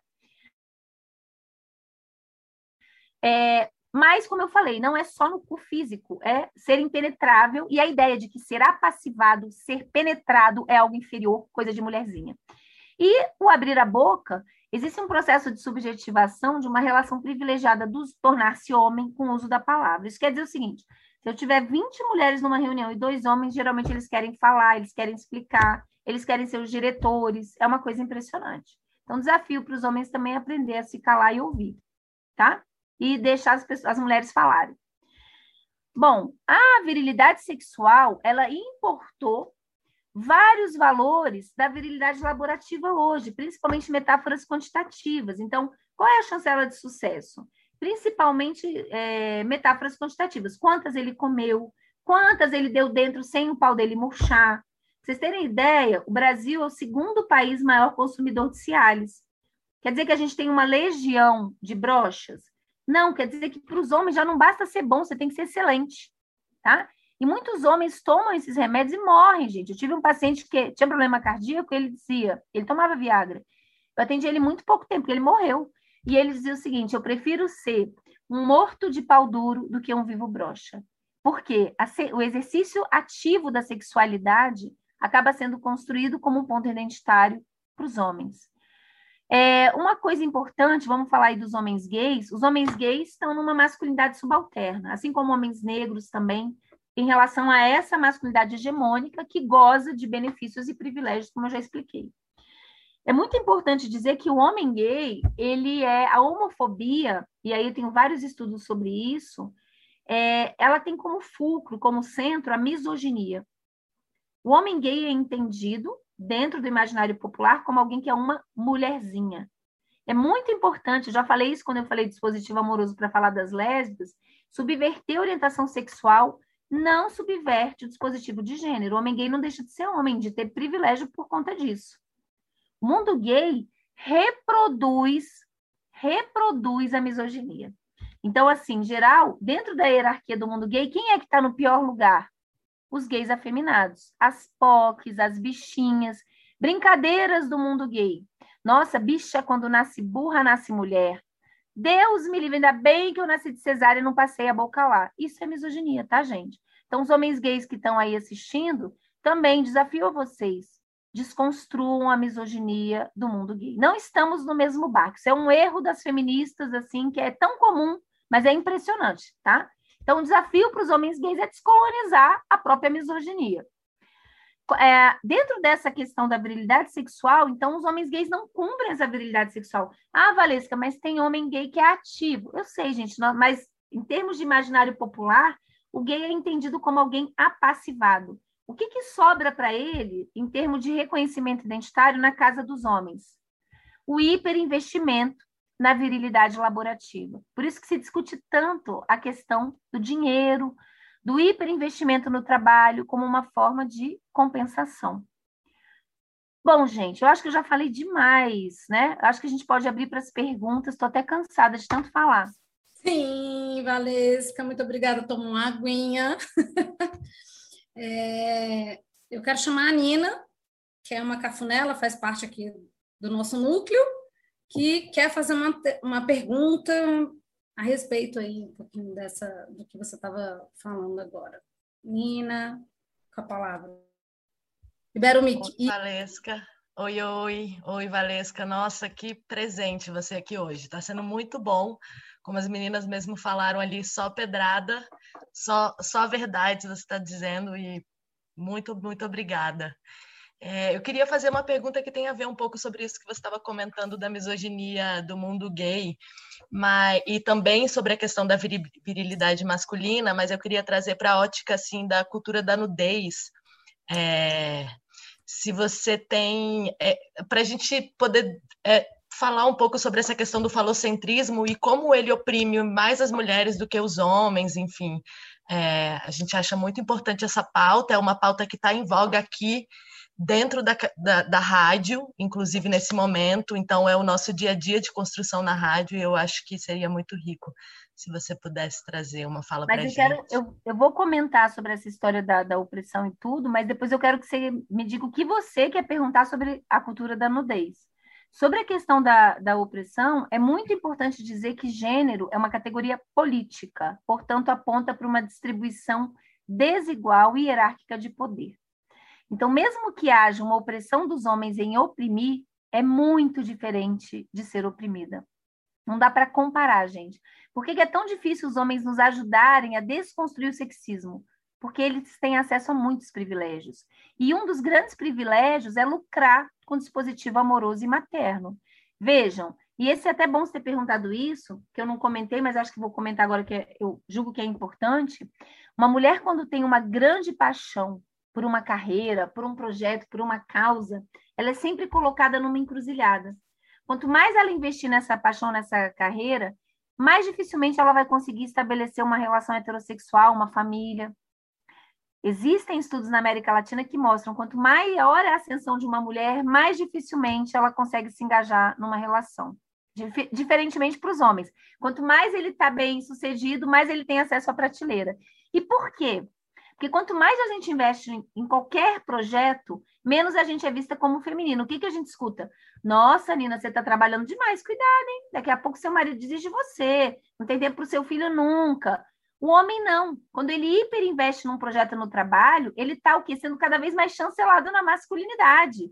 E se você reclamar, eu falar, Nina, mas ele está fazendo isso pela família, ele quer dar uma vida boa para vocês, ele está se esforçando para comprar um apartamento. Então, assim, o homem, existe uma chancela, isso tem a ver com sexismo, para ele investir na vida e no que ele quiser. E ele pode fazer isso, porque tem alguém cuidando dele, para ele e por ele. Os homens lucram com dispositivo amoroso e materno. Por isso que um dos principais fatores de risco para a saúde mental dos homens é estar solteiro, ser viúvo ou separado, tá? É triste, né, gente? Então, assim, a gente fica muito falando disso, das mulheres ocuparem lugares de poder, ocuparem política. É muito importante, mas a gente tem que avançar muito mais, porque existe uma, existe uma ordem invisível da distribuição desses cuidados e da própria conformação das emocionalidades que colocam os homens num lugar de muito privilégio. Veja que naquele é, documentário, que fez muito sucesso, né, sobre o silêncio dos homens, a TV Justiça até me chamou para ir comentar, só tinha eu de mulher e o resto do homem. E os homens assim, ah, a gente amou. E aí dizia, ah, homem não chora, homem não abraça, homem não sei. Gente, aquele negócio me dando uma raiva. Tipo, me desculpa, mas que mimimi, que mimimi do caralho, sabe? Porque é isso, tipo, quando o homem começa a chorar, ah, é bom para ele, mas o que, que muda isso na opressão que ele faz com as mulheres? Nenhuma. Se falou de todos os silêncios do que eles perdem, mas não se falou do silêncio do que eles lucram. E principalmente do silêncio que mantém o sexismo e principalmente o privilégio da casa dos homens sobre as mulheres que é o silêncio cúmplice. Então, isso é muito importante. Se não se desafia os homens, não tem mudança. Por isso, hoje em dia está muito em voga, né? Masculinidades. Quando tem congresso sobre masculinidades, que não tem mulher falando, eu já não acredito. É a mesma coisa de eu montar um grupo de brancas aqui, vamos falar do racismo. Pô, e não tem uma pessoa negra para me dar bufete na cara? Não, peraí. Grupo de homem que não leva a mulher para falar, gente, o negócio está muito mal. Tá muito mal mesmo. A chance de reproduzir a casa dos homens é altíssima. Porque fica nisso, ah, a gente também sofre. Ok, é isso. Tem opressão em ter que oprimir. Mas não se esqueça do exercício de opressão sobre a oprimida que não dá nem para comparar. Tá, tá mudo. Nina? Oi. É, ah. não, totalmente, totalmente. Assim, a, a, a, opressão sofrida pelas mulheres, eu acho que nunca nenhum homem vai poder falar sobre, né? Sobre o que é, porque desconhece. Nem Mas... deve, né? Não deve nem se arriscar. Nem deve, exatamente. É, a gente tem tentado fazer isso aqui dentro da Cafuné. É, a, o Cafunelas é um, esse espaço, né? Um espaço que foi cavado exatamente para a gente ter mulheres falando e homens ouvindo, né? Mas, que é ó, muito importante mas é muito porque não acontecia. É muito importante dizer, porque aí também tem gente que diz assim, ai, não, não precisamos homens. Não, a gente precisa de vocês, gente. Só que aí, lembra aquela história é, da subjetivação numa relação privilegiada com a palavra? O homem adora holofote. Então, assim, sempre quer estar no palco, no holofote. Não, não precisamos de você no, no holofote, porque já tem muita mulher foda para isso. Mulheres negras, mulheres indígenas, mulheres com deficiência, mulheres blá, blá, blá que a gente precisa de vocês é tretando na casa dos homens, porque a casa dos homens é fechada para gente. A gente não consegue entrar. E é isso. E vocês vão tomar lapada, tenho certeza disso. Então, vocês são essenciais dentro da casa dos homens, desconstruindo desde dentro esse sexismo e tretando com os coleguinhas. Sendo desagradável, e saibam, provavelmente vocês podem ser até expulsos da casa dos homens, né? Mas sem isso não dá para construir algo diferente, né, Valesca? É, sem isso fica muito difícil. Eu considero, a gente tem muitas, muitas formas e a gente precisa de estratégias múltiplas para desconstruir o sexismo. A principal delas é a educação. Então, criar outras possibilidades de vir a ser para as meninas, fora do dispositivo amoroso e materno, e outras formas de masculinidade para os meninos. Isso é fundamental. Não é à toa, gente, que essa pauta aí da extrema-direita, fascista, é justamente o que somos contra a ideologia de gênero na educação. Eles sabem o quanto é subversivo o letramento de gênero e o letramento racial dentro das escolas. Mas se a gente quiser construir uma sociedade verdadeiramente democrática, não dá para pensar uma educação que não leve em consideração essa formação desse letramento. Se tem duas violências estruturais fundamentais na nossa história e que são marcas de grande injustiça e desigualdade social, o racismo e o sexismo. É, Vi Brasil. Nina, perdão, quer complementar? Você tinha uma parte ainda, né? É, não, é só porque eu acho que passou um pouco batido, assim, essa questão da, da, da nudez, que eu acho que não, né, a gente queria é, que você falasse um pouco em relação principalmente ao falocentrismo e como ele ele, ele é diferente, né? A, a, nudez masculina é diferente no caso, por exemplo, de um ambiente e de uma opressão em relação a um homem gay e em relação a uma mulher, assim. É, isso eu acho que era bacana da gente compreender, mas... Mas, Nina, eu tô achando, tô achando um pouco amplo, assim, que a hum. nudez pode ser muita coisa. O problema da nudez não é a nudez. O problema da objetificação sexual não está no objeto que é objetificado. O problema da objetificação sexual Está, na verdade, na forma de configuração da masculinidade que é privilegiada nos homens. A objetificação sexual acaba sendo uma forma de se relacionar, não é só com as mulheres, é com o mundo. Gente, homem estupra mulher, criança, gente morta, gente doente e de, em coma no, de Covid. Então, tem muito mais a ver com a oh, forma de olhar privilegiada. Valesca, Valesca, desculpa te interromper, aqui é Vi, estou aqui. É, eu acho que Nina está querendo falar um pouco dessa questão da cultura do nude, como ela é para a mulher como ela é na perspectiva da mulher e na perspectiva do homem, sabe? Mesmo para a mulher do que para o homem. Não, gente, para o homem, homem gay, não, pelo amor de Deus, faz-me rir. Faz-me rir. O mundo gay é a hiperobjetificação sexual. Tudo no homem, tudo no mundo gay vira fetiche. Inclusive, assim, eu já fiz entrevistas com homens bissexuais, é muito interessante. Que quando ele está, por exemplo, numa relação hétero, ou, sei lá, tentando ter acesso à prateleira, ele não é, às vezes, bonito, rico, não tem muito acesso. Então, ele, digamos assim, fica muito na míngua. Porém, quando ele vai para o mundo gay, esse é um caso, ele era um homem urso. Nossa, ele bombava, gente.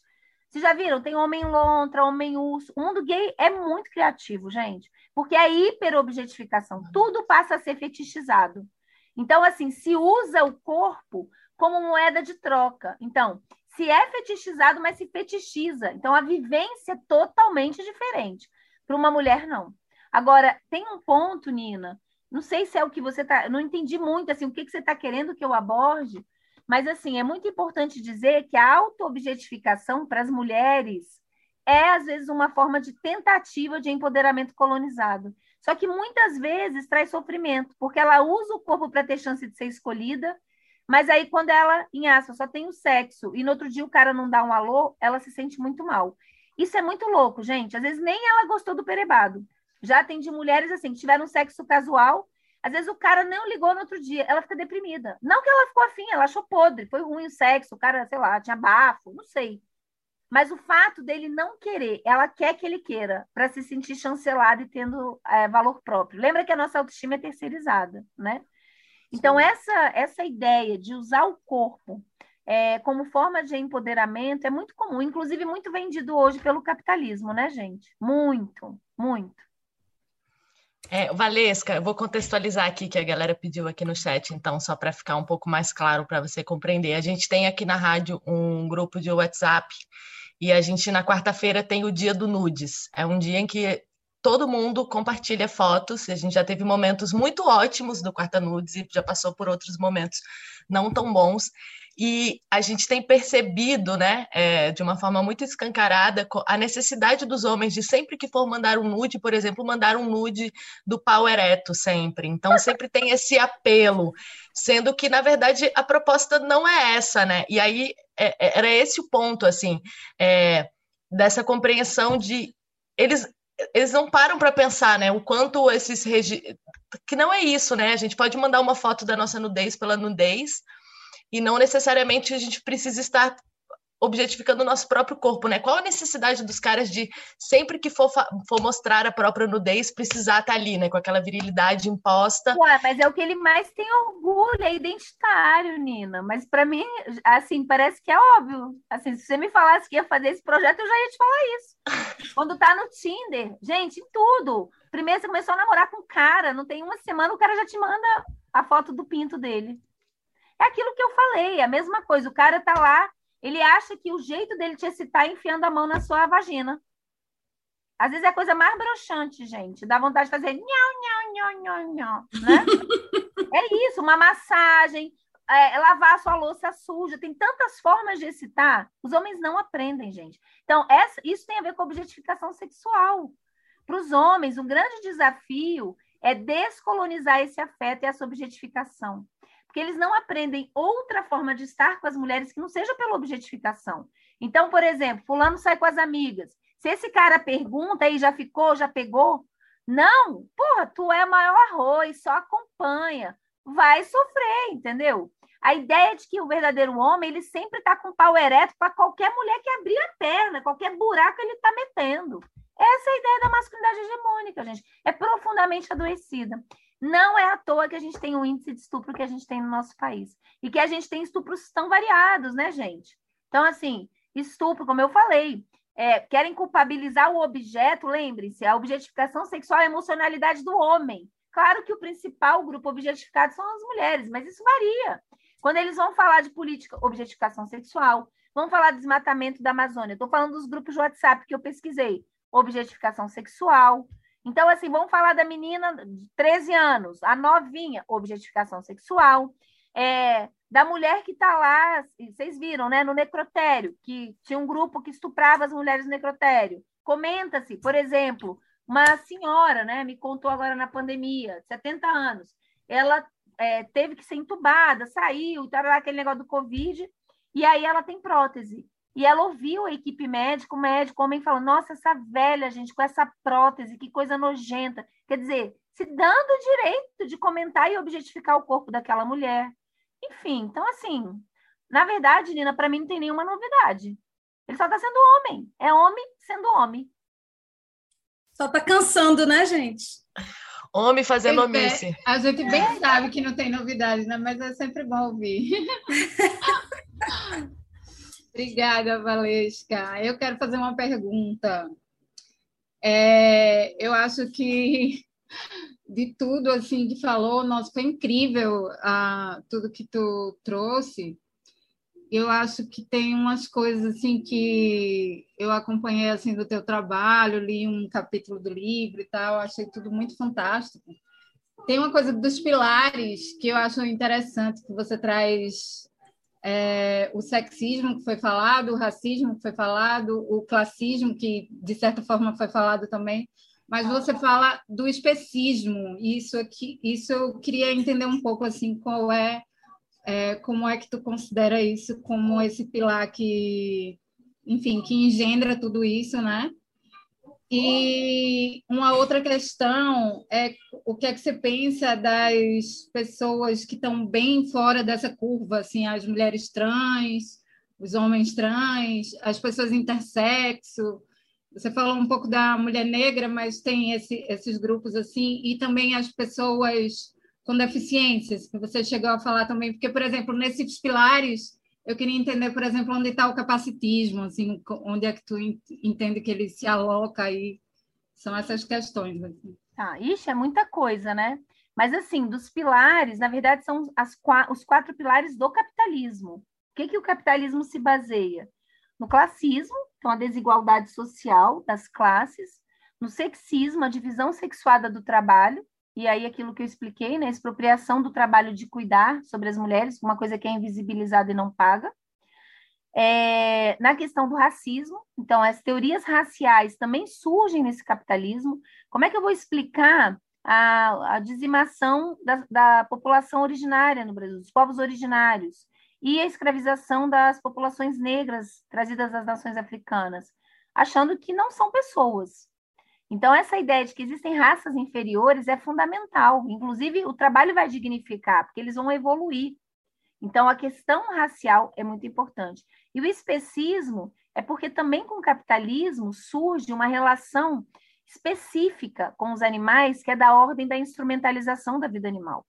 Então, a crença de que os animais, os não humanos, porque nós somos animais também, os animais não humanos, é, estão aqui para nos servir, para virar pedaço de bife, é, para nos divertir. E a gente está sofrendo as consequências disso, né, gente? Coronavírus é pouco para o que a gente merece como espécie. É triste dizer isso, né? Mas eu acho que daqui para frente vai vir muita coisa ruim. Realmente, assim, a gente é uma espécie muito ruim para o planeta, tá? Então, tem questões éticas. Eu acho que essa foi talvez a questão que ainda menos foi trazida à consciência da humanidade, mas eu acho que a gente ainda vai passar por isso, tá? Não sei se ficou claro, ficou? E aí, bom, sobre a questão dos grupos, olha só, é fora da curva no sentido da normatividade, mas nem por isso não é interpelado pelo que existe. Isso é muito importante. Não existe o pensamento do fora. Por exemplo, mesmo é, masculinidades subalternas são interpeladas pela masculinidade hegemônica. A masculinidade hegemônica é normativa e é o ideal, o valor pelo qual as pessoas se avaliam também. Então, isso é muito importante, né? Mesmo, por exemplo, pensando a questão do mundo trans, e aí é muito diferente ser uma mulher trans ou um homem trans, a gente precisa falar sobre isso. Por exemplo, quando se fala de violência contra a mulher, geralmente, né, existem duas lutas importantes. Uma é para jurídica. Então, aí o ponto do ativismo, do avanço nos direitos e um grande guarda-chuva chamado mulheres. Mas a gente tem que pensar as especificidades, isso é muito importante. Porque, veja, a grande luta das mulheres trans é para ser reconhecida como mulheres. A minha luta como mulher cis é para eu ser pessoa e não mulher. Porque é o processo de mulherificação que me adoece. Então, assim, a gente vai ter o sofrimento por não ter o reconhecimento e a gente vai ter o sofrimento pela invisibilização e naturalização do processo de mulherificação. E efeitos diferentes. Isso é muito importante, porque parece que às vezes assim, falar de uma coisa é para silenciar outro. Não, a gente tem que pensar nessas especificidades. Na violência, quando a gente fala, por exemplo, é, sobre as relações violentas, o ciclo da violência, a gente está falando das mulheres cis. A gente conhece muito pouco sobre o ciclo de violência ou como se dá, por exemplo, o feminicídio de mulheres trans. Entendeu? Então, do ponto de vista da justiça, pensar nesse global como algo de coalizão, como uma estratégia política, acho que é importante. Mas do ponto de vista da subjetividade, da saúde mental, pensar nas especificidades é fundamental para construir, é, construir políticas públicas. O que eu posso dizer, e acho que é bem importante, gente, ninguém é o suprassumo da desconstrução. E isso incomoda demais. Quando eu falo para os homens gays, isso, ó, vocês são misóginos, eles ficam, nossa, quando eu falo, por exemplo, para as mulheres trans, já, já teve problema, algumas entendem, eu falo, gente, tem alguns desafios de descolonização dos afetos. Por que, que as mulheres trans ocupam tanto espaço e a gente não vê os homens trans falando? A gente quase não vê, gente. Isso tem a ver com o processo de colonização afetiva. Mulheres que são cis e são feministas, a gente sofre no dispositivo amoroso e, principalmente, a maioria não desconstruiu o dispositivo materno. Vocês podem ver que é muito comum Dentro dessa diversidade, é muito comum, por exemplo, mulheres cis estarem pesquisando o sofrimento de homens gays, de mulheres trans, mas é muito difícil a gente ver o oposto. Homens gays pesquisando, é, sei lá, o direito ao aborto no caso de mulheres cis. Isso tem a ver com o heterocentramento. Parece que a gente sempre tem que abraçar a pauta de todo mundo, mas essa relação não é simétrica. Então, mulheres feministas não desconstruíram o dispositivo materno, tá? Então, o desafio, que eu quero dizer é o seguinte: ninguém é o supra-sumo da desconstrução, todo mundo tem desafio para descolonizar os afetos. Eu estou escrevendo um artigo agora sobre isso. Mas é isso, quando eu falo isso, eu sou odiada por vários, paciência. Porque é bom se sentir fora, né? Fora, fora da curva. Esse fora da curva não existe, gente. Todo mundo está na curva, às vezes num ponto mais de exceção, mas a curva interpela todo mundo.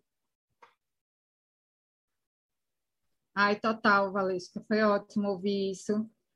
E, enfim, mas é porque eu acho que tem uns posicionamentos também dentro dessa lógica que às vezes atrapalha muito mais, né? O caso das radistens e outros casos até muito próprio também também dentro de uma coisa que tu falou da do sagrado feminino e tal, aí tem a benção do útero, aí vai separando mulher que tem útero, mulher que não tem, não sei o quê, aí vai exercendo, é, pseudo-poder em cima de pseudo-poder e tal, e vai virando uma loucura e acaba é, desfacelando é, mas, e tendo mas, mais... Ó, eu acho meio complicado. Na verdade, o que eu acho é que tem um esvaziamento teórico de estudo no campo de estudo de gênero. Gente, as pessoas, assim, querem lacrar e não estudam.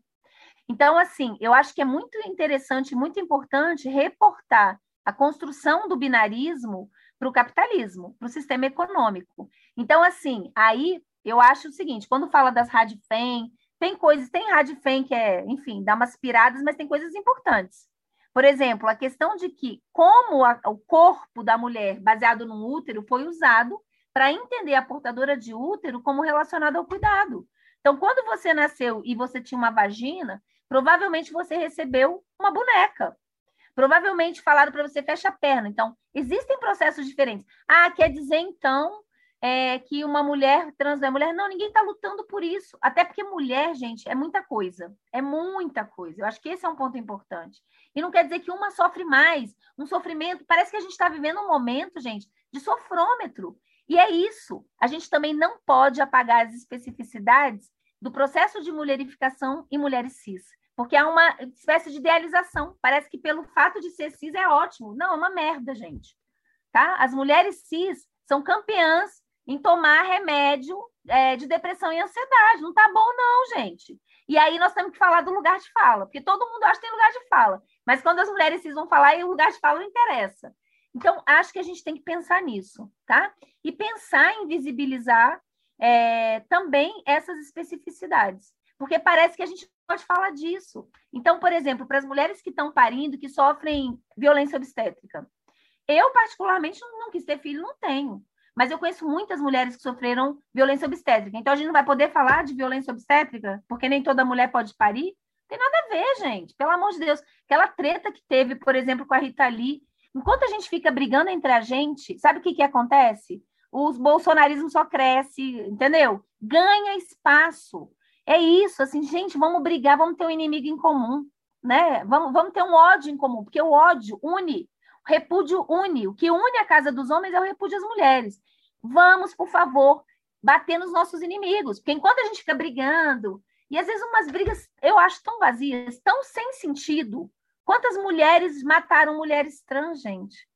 Entendeu? Enquanto isso, quem está matando a gente continua vivo muito bem, obrigada. Então a gente tem que falar disso, tá?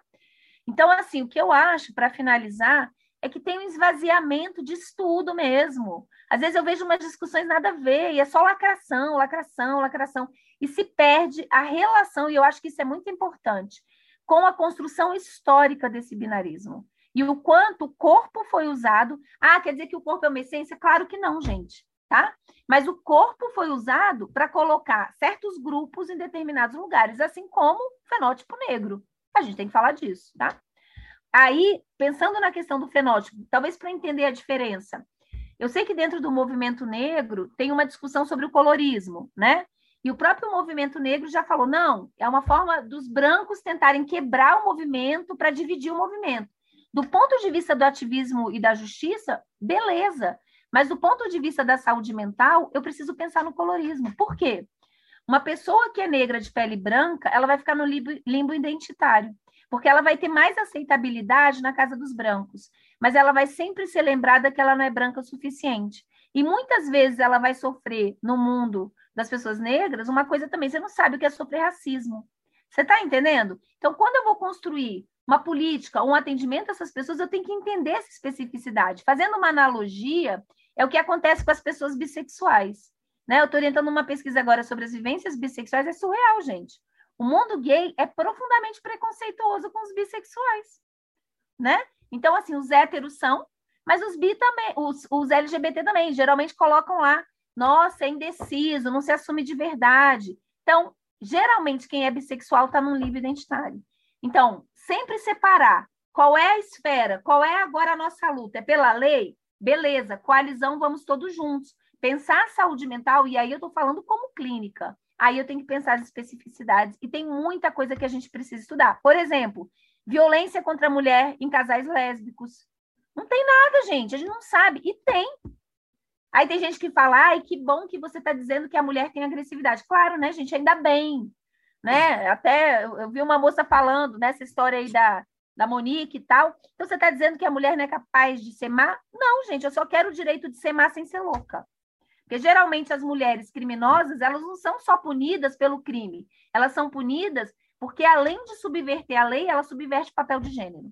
Sim. E elas têm uma pena, geralmente, pelo mesmo crime, muito maior do que os homens para elas aprenderem a ser mulher de verdade. Então, assim, não, só quero o direito de ser má sem ser louca, tá?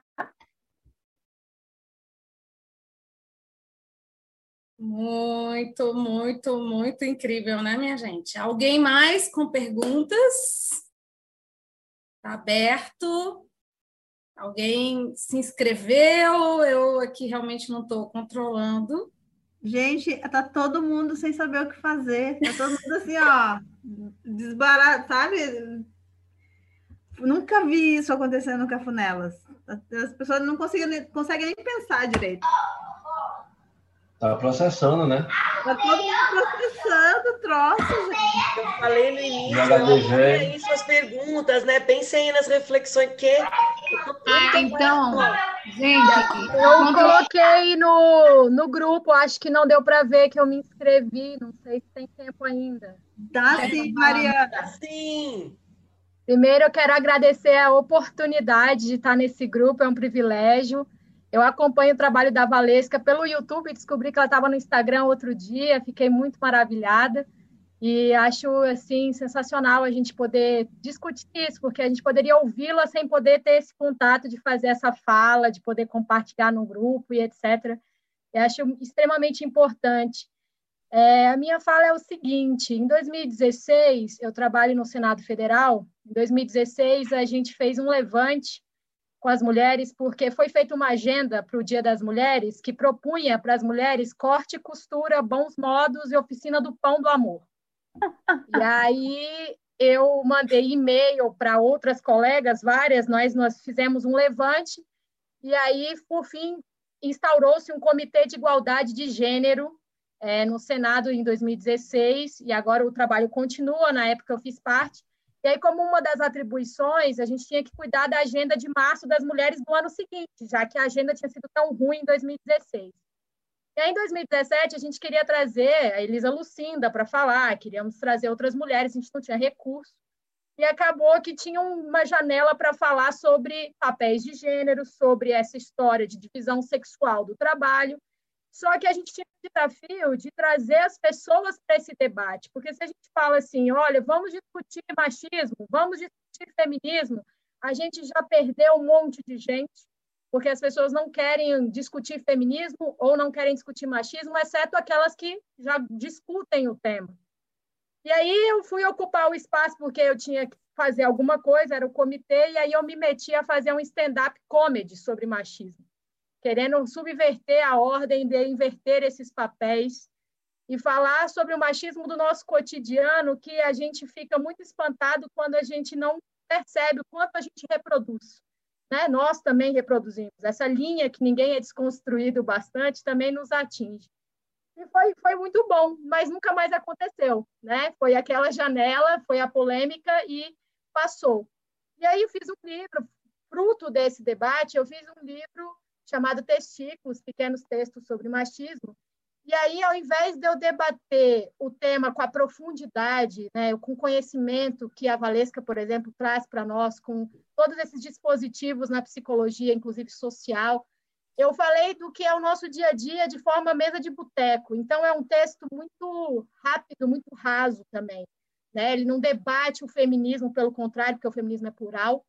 Ele debate esse machismo nosso de cada dia. E aí o que acontece é que eu abri meu Instagram, publiquei isso e deixei isso aberto. E eu recebo ataques diariamente. Então, é, eu tenho muitas vezes vontade de desistir, de apagar, de sair, de sair da rede, mas sei que esse silenciamento favorece as coisas como estão.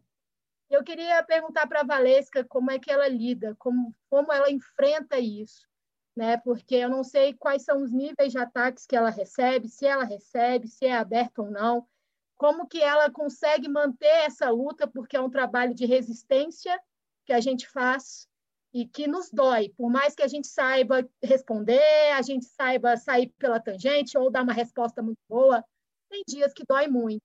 Né? Então, eu queria saber o que move ela ao ponto dela não desistir de dar a cara dela para essa causa, a voz para essa causa. E isso me animaria muito, me inspira muito. Então, eu queria ouvi-la por isso. Obrigada pela oportunidade. Então, Marina, que legal. Quero, quero depois você podia me mandar esse livro, hein? Quero ver. Então, então olha só. Você é de Brasília, né? Sou, sou daqui de Brasília.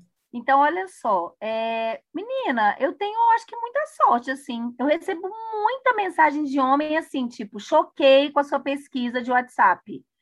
Caramba, eu recebi muita carta de homem dizendo, nunca tinha me visto como sendo cúmplice. Comecei a desconstruir. Recebo assim, tipo, comecei a tretar, me expulsaram. E claro, de vez em quando tem tudo aberto. Lá no, no YouTube, de vez em quando vem os caras, eles só apagam. Sinceramente, eu nem perco meu tempo. Eu acho que a energia é finita e a vida também. Então, tem uns que valem a pena conversar. É mais ou menos assim, hospital, gente. Tem gente que já está quase batendo as botas assim na inteligência. Então, não vale a pena, sabe? Eu acho que a gente tem que saber escolher aonde investir nossa energia. Agora, eu sofri um ataque em 2016 que foi uma coisa assim, foi surreal, que eu acho que me prepararam um pouco para o bolsonarismo. Eu tinha, foi na época que eu estava escrevendo o livro no meu pós-doutorado, e aí eu não estava aceitando nada. Então, assim, realmente eu tirei um ano para não fazer palestra, não falar, eu sumi. Né? Que eu, é o que eu vou fazer no segundo semestre, que eu estou escrevendo meu segundo livro agora, sobre obesidade de gênero. E aí, uma professora lá de Araguaína, que hoje é minha aluna de doutorado, me convidou para ir dar uma palestra, fazer uma conferência.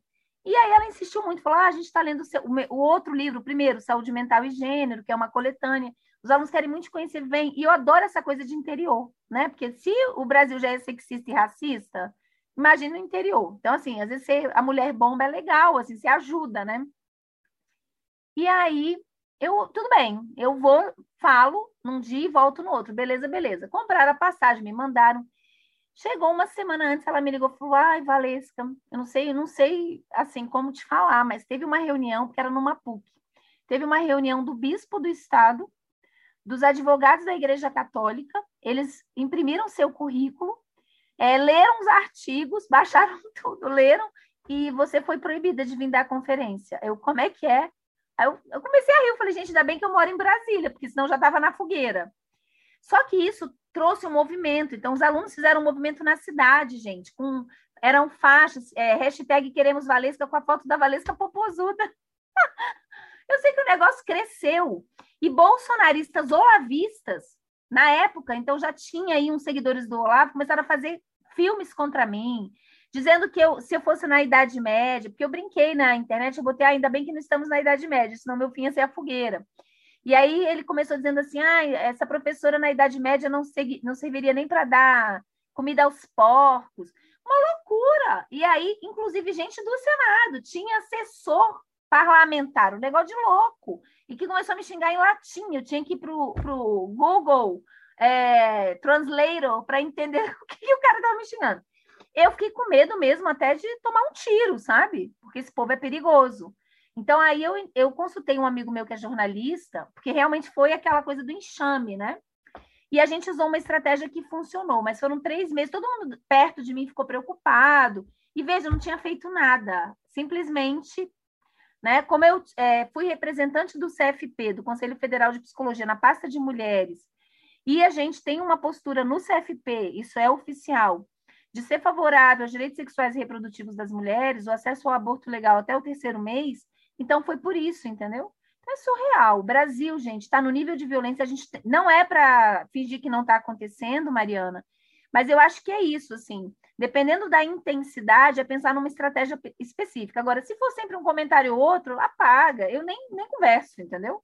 Simplesmente apago, não perca o seu precioso tempo. Porque a gente precisa da nossa energia, do nosso tempo, para propor coisas, ainda mais num Brasil que está desconstruindo e está destruindo tudo, né? Mas não desista, não feche sua página, não.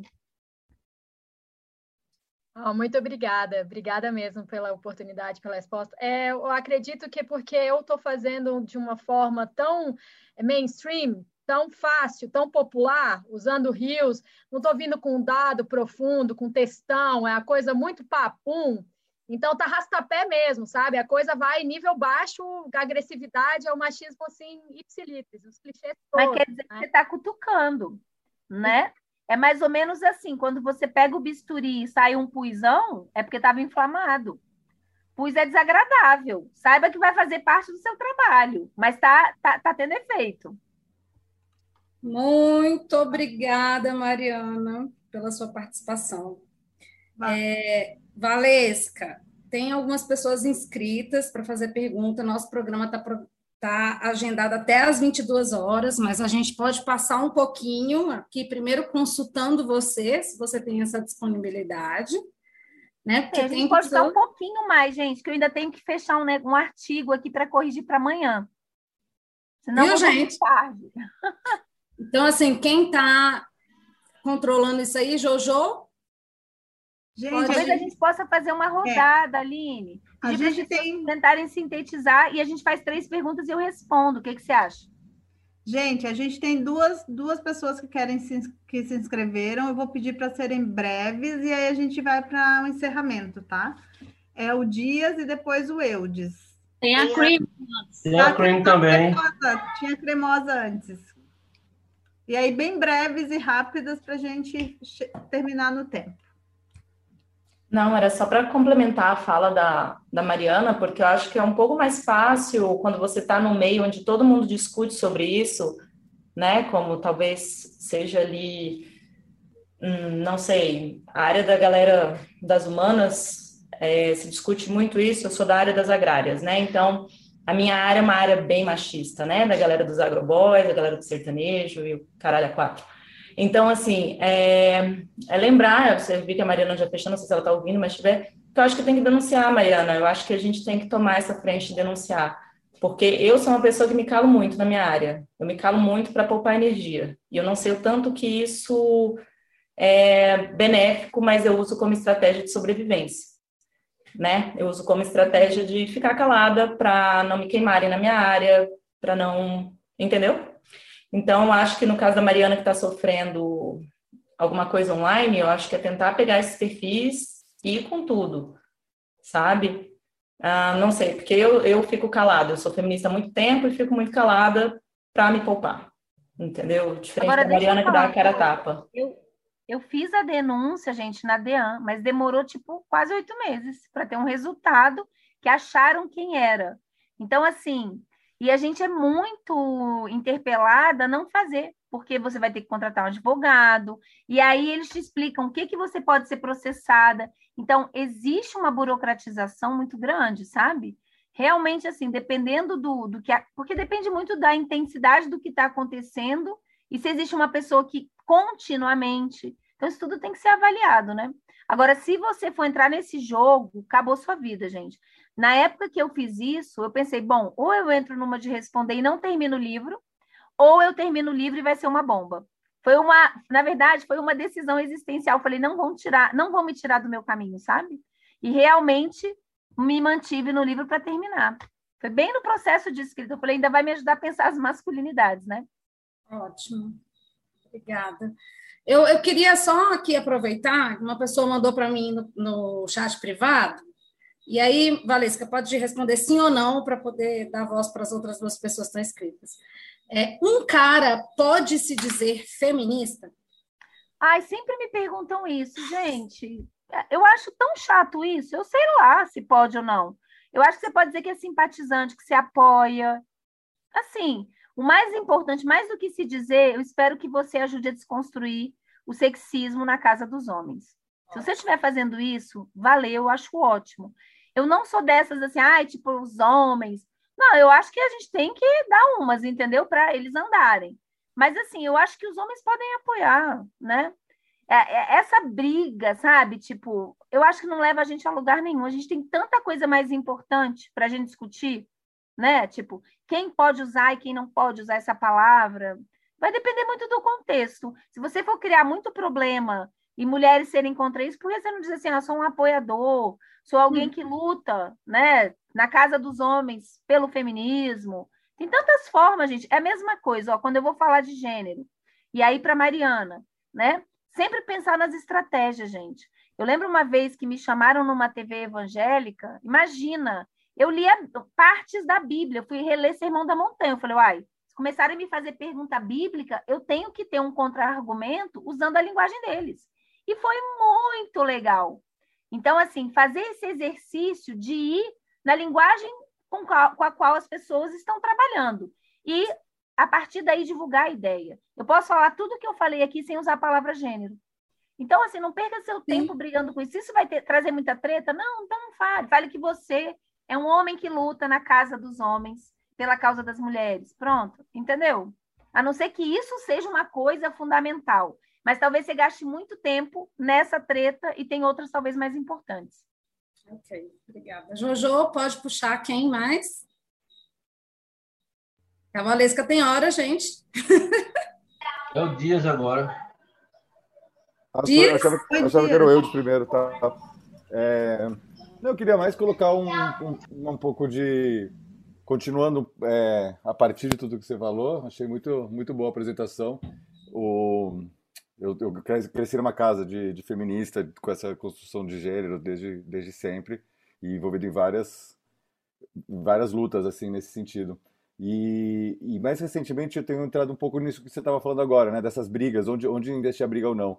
É, e principalmente agora, por exemplo, dentro até do, dentro do movimento LGBT, é, comecei a perceber assim o quanto lutas identitárias começam a atrapalhar é, os movimentos que são maiores ainda, né? Porque você começa a brigar em tudo isso, e isso tem um pouco a ver também com, com o que você falou bem no começo, né? A pessoa quer sair falando de tudo, mas não, não leu nem a teoria básica de, de onde vem as coisas, né? Quando, entrou, quando a gente começou a trabalhar a teoria queer dentro do, do movimento LGBT, isso deu uma desestruturada em tudo, principalmente dentro do, dentro do grupo trans, né? Porque tipo a cada ano as coisas foram se desconstruindo e reconstruindo, né? A própria adaptação do queer, desde a, desde a gente transformar a palavra para o queer é, em português, né? E, e aí os conceitos vão mudando. E eu fico tentando achar luzes para como que a gente faz essa, essa união, né? Por exemplo, também, aqui aconteceram algumas vezes porque a gente, a partir do Cafunelas, a gente decidiu montar um grupo para homens para começar a tentar conversar entre eles e, e propor algumas ações que, que a gente pode faz, fa fazer, né?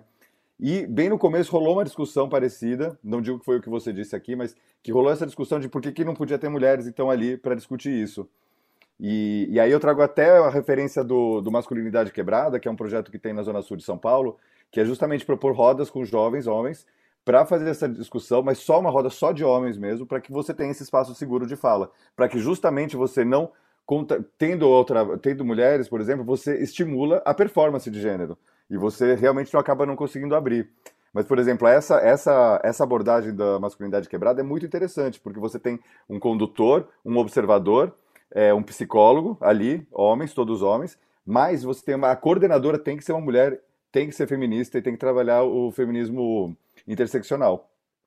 Então, tipo, digamos assim, só porque, porque tem espaços e espaços dessas construções mais articuladas, né, de descobrir, então, os homens têm que estar ali, mas eles não podem ficar sozinhos para sempre, né? Então tem que ter alguém que termina o encontro, relatam tudo para ela e ela vai desconstruindo tudo que pode ter acontecido e como que eles estão vivendo aquilo também, né?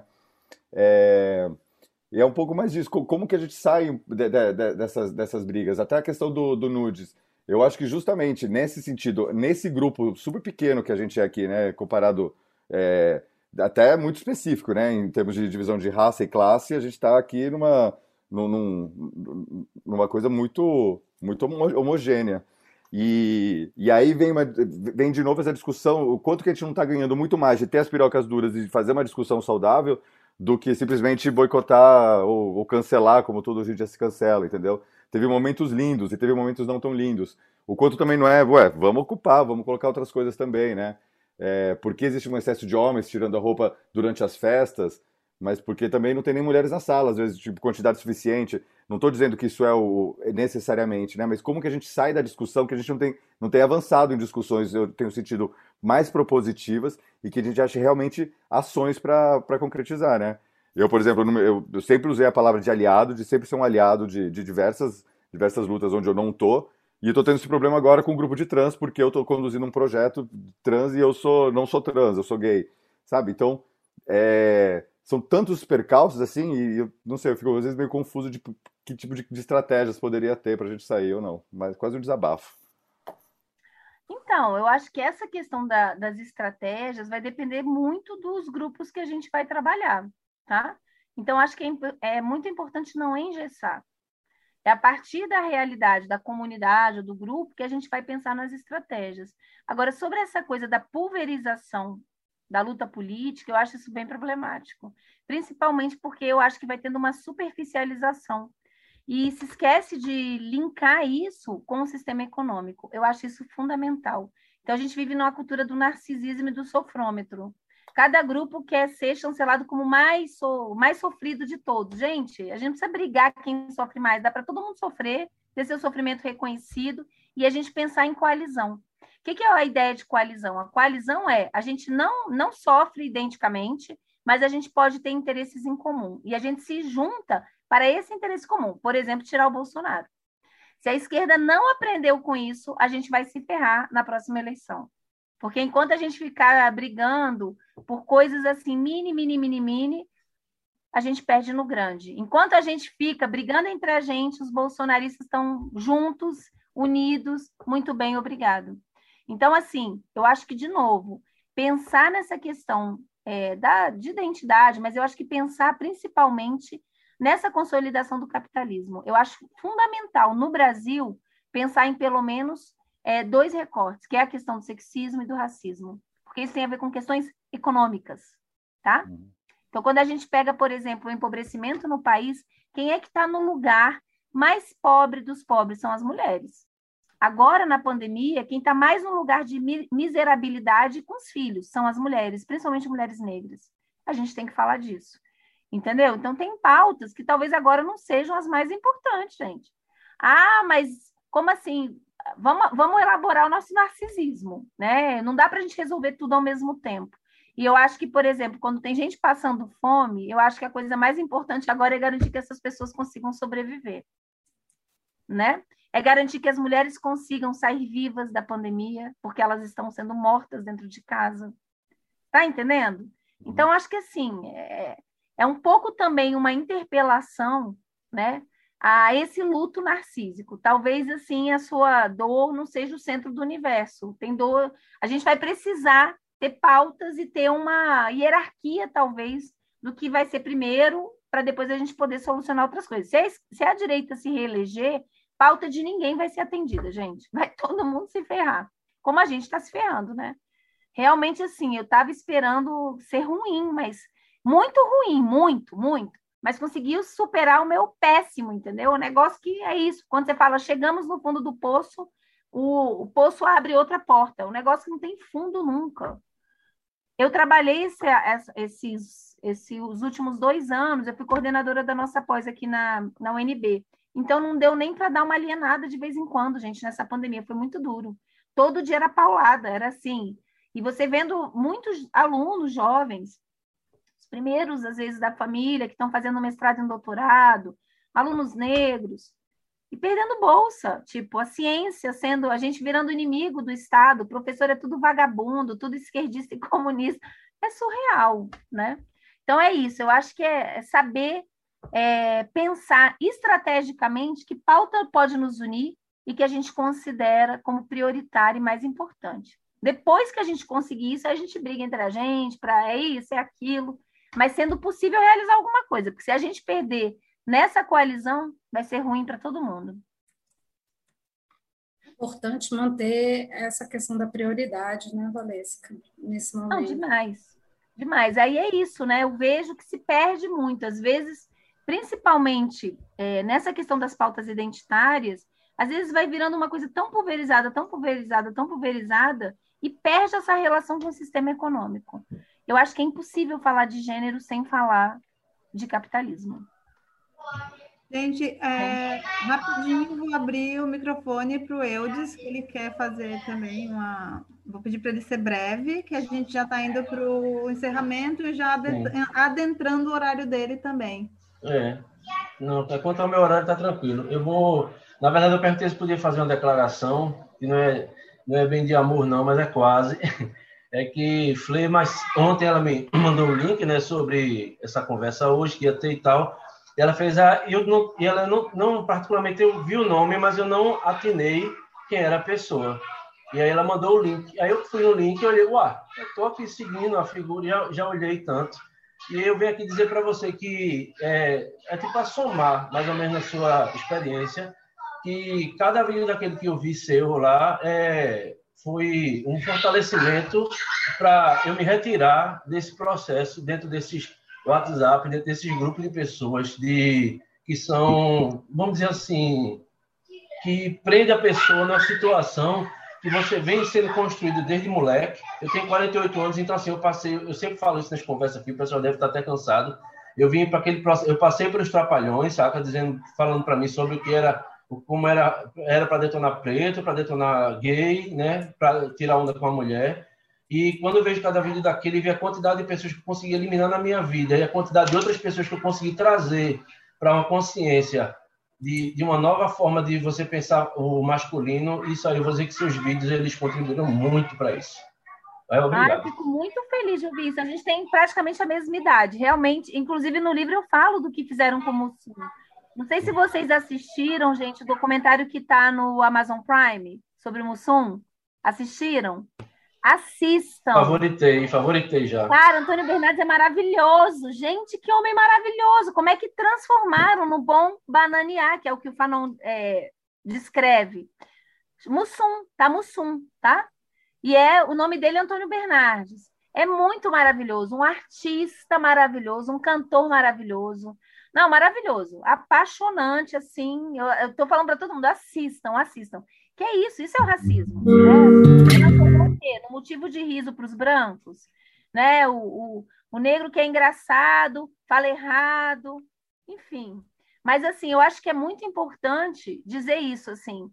Assim como o discurso, é o Eudes, né, o nome? Isso. Eudes falou, cada vez mais, gente, eu tenho recebido muitas mensagens dos homens, então não são poucos. Eu acho que pode não ser a maioria, mas já são muitos, entendeu? E acho que podem fazer muito a diferença. A participação de vocês não é importante, é fundamental. E é isso, vamos em frentes diferentes, mas fazendo um trabalho em conjunto. Eu, eu acredito muito, senão não seria professora no Brasil, né? Mas eu acredito muito no poder da transformação. E acho que o conhecimento pode ser subversivo. E é muito melhor ter um aliado na vida do que ter um inimigo, né? Claro, gente. Não, Vamos fazer aliado. Consiga mais aliados aí na casa dos homens, viu? Sim, todo dia. Sejamos todos subversivos, né, Valesca? Quero agradecer aqui o seu atendeu o convite, né, de coração. É, vou chamar a Fler para poder fazer esse encerramento em nome da, da Cafunelas, do Núcleo Cafunelas. E fique à vontade, volte sempre para poder curtir nas suas folgas. Sempre tem música por aqui, festa, diversão, alegria. E Estamos muito honradas com a sua presença. Muito agradecida. Só para dizer, gente, que a gente estava pleiteando essa agenda desde novembro do ano passado e olha, deu certo! Deu certo, deu certo foi maravilhoso. Estou me tremendo toda por dentro, assim, ó.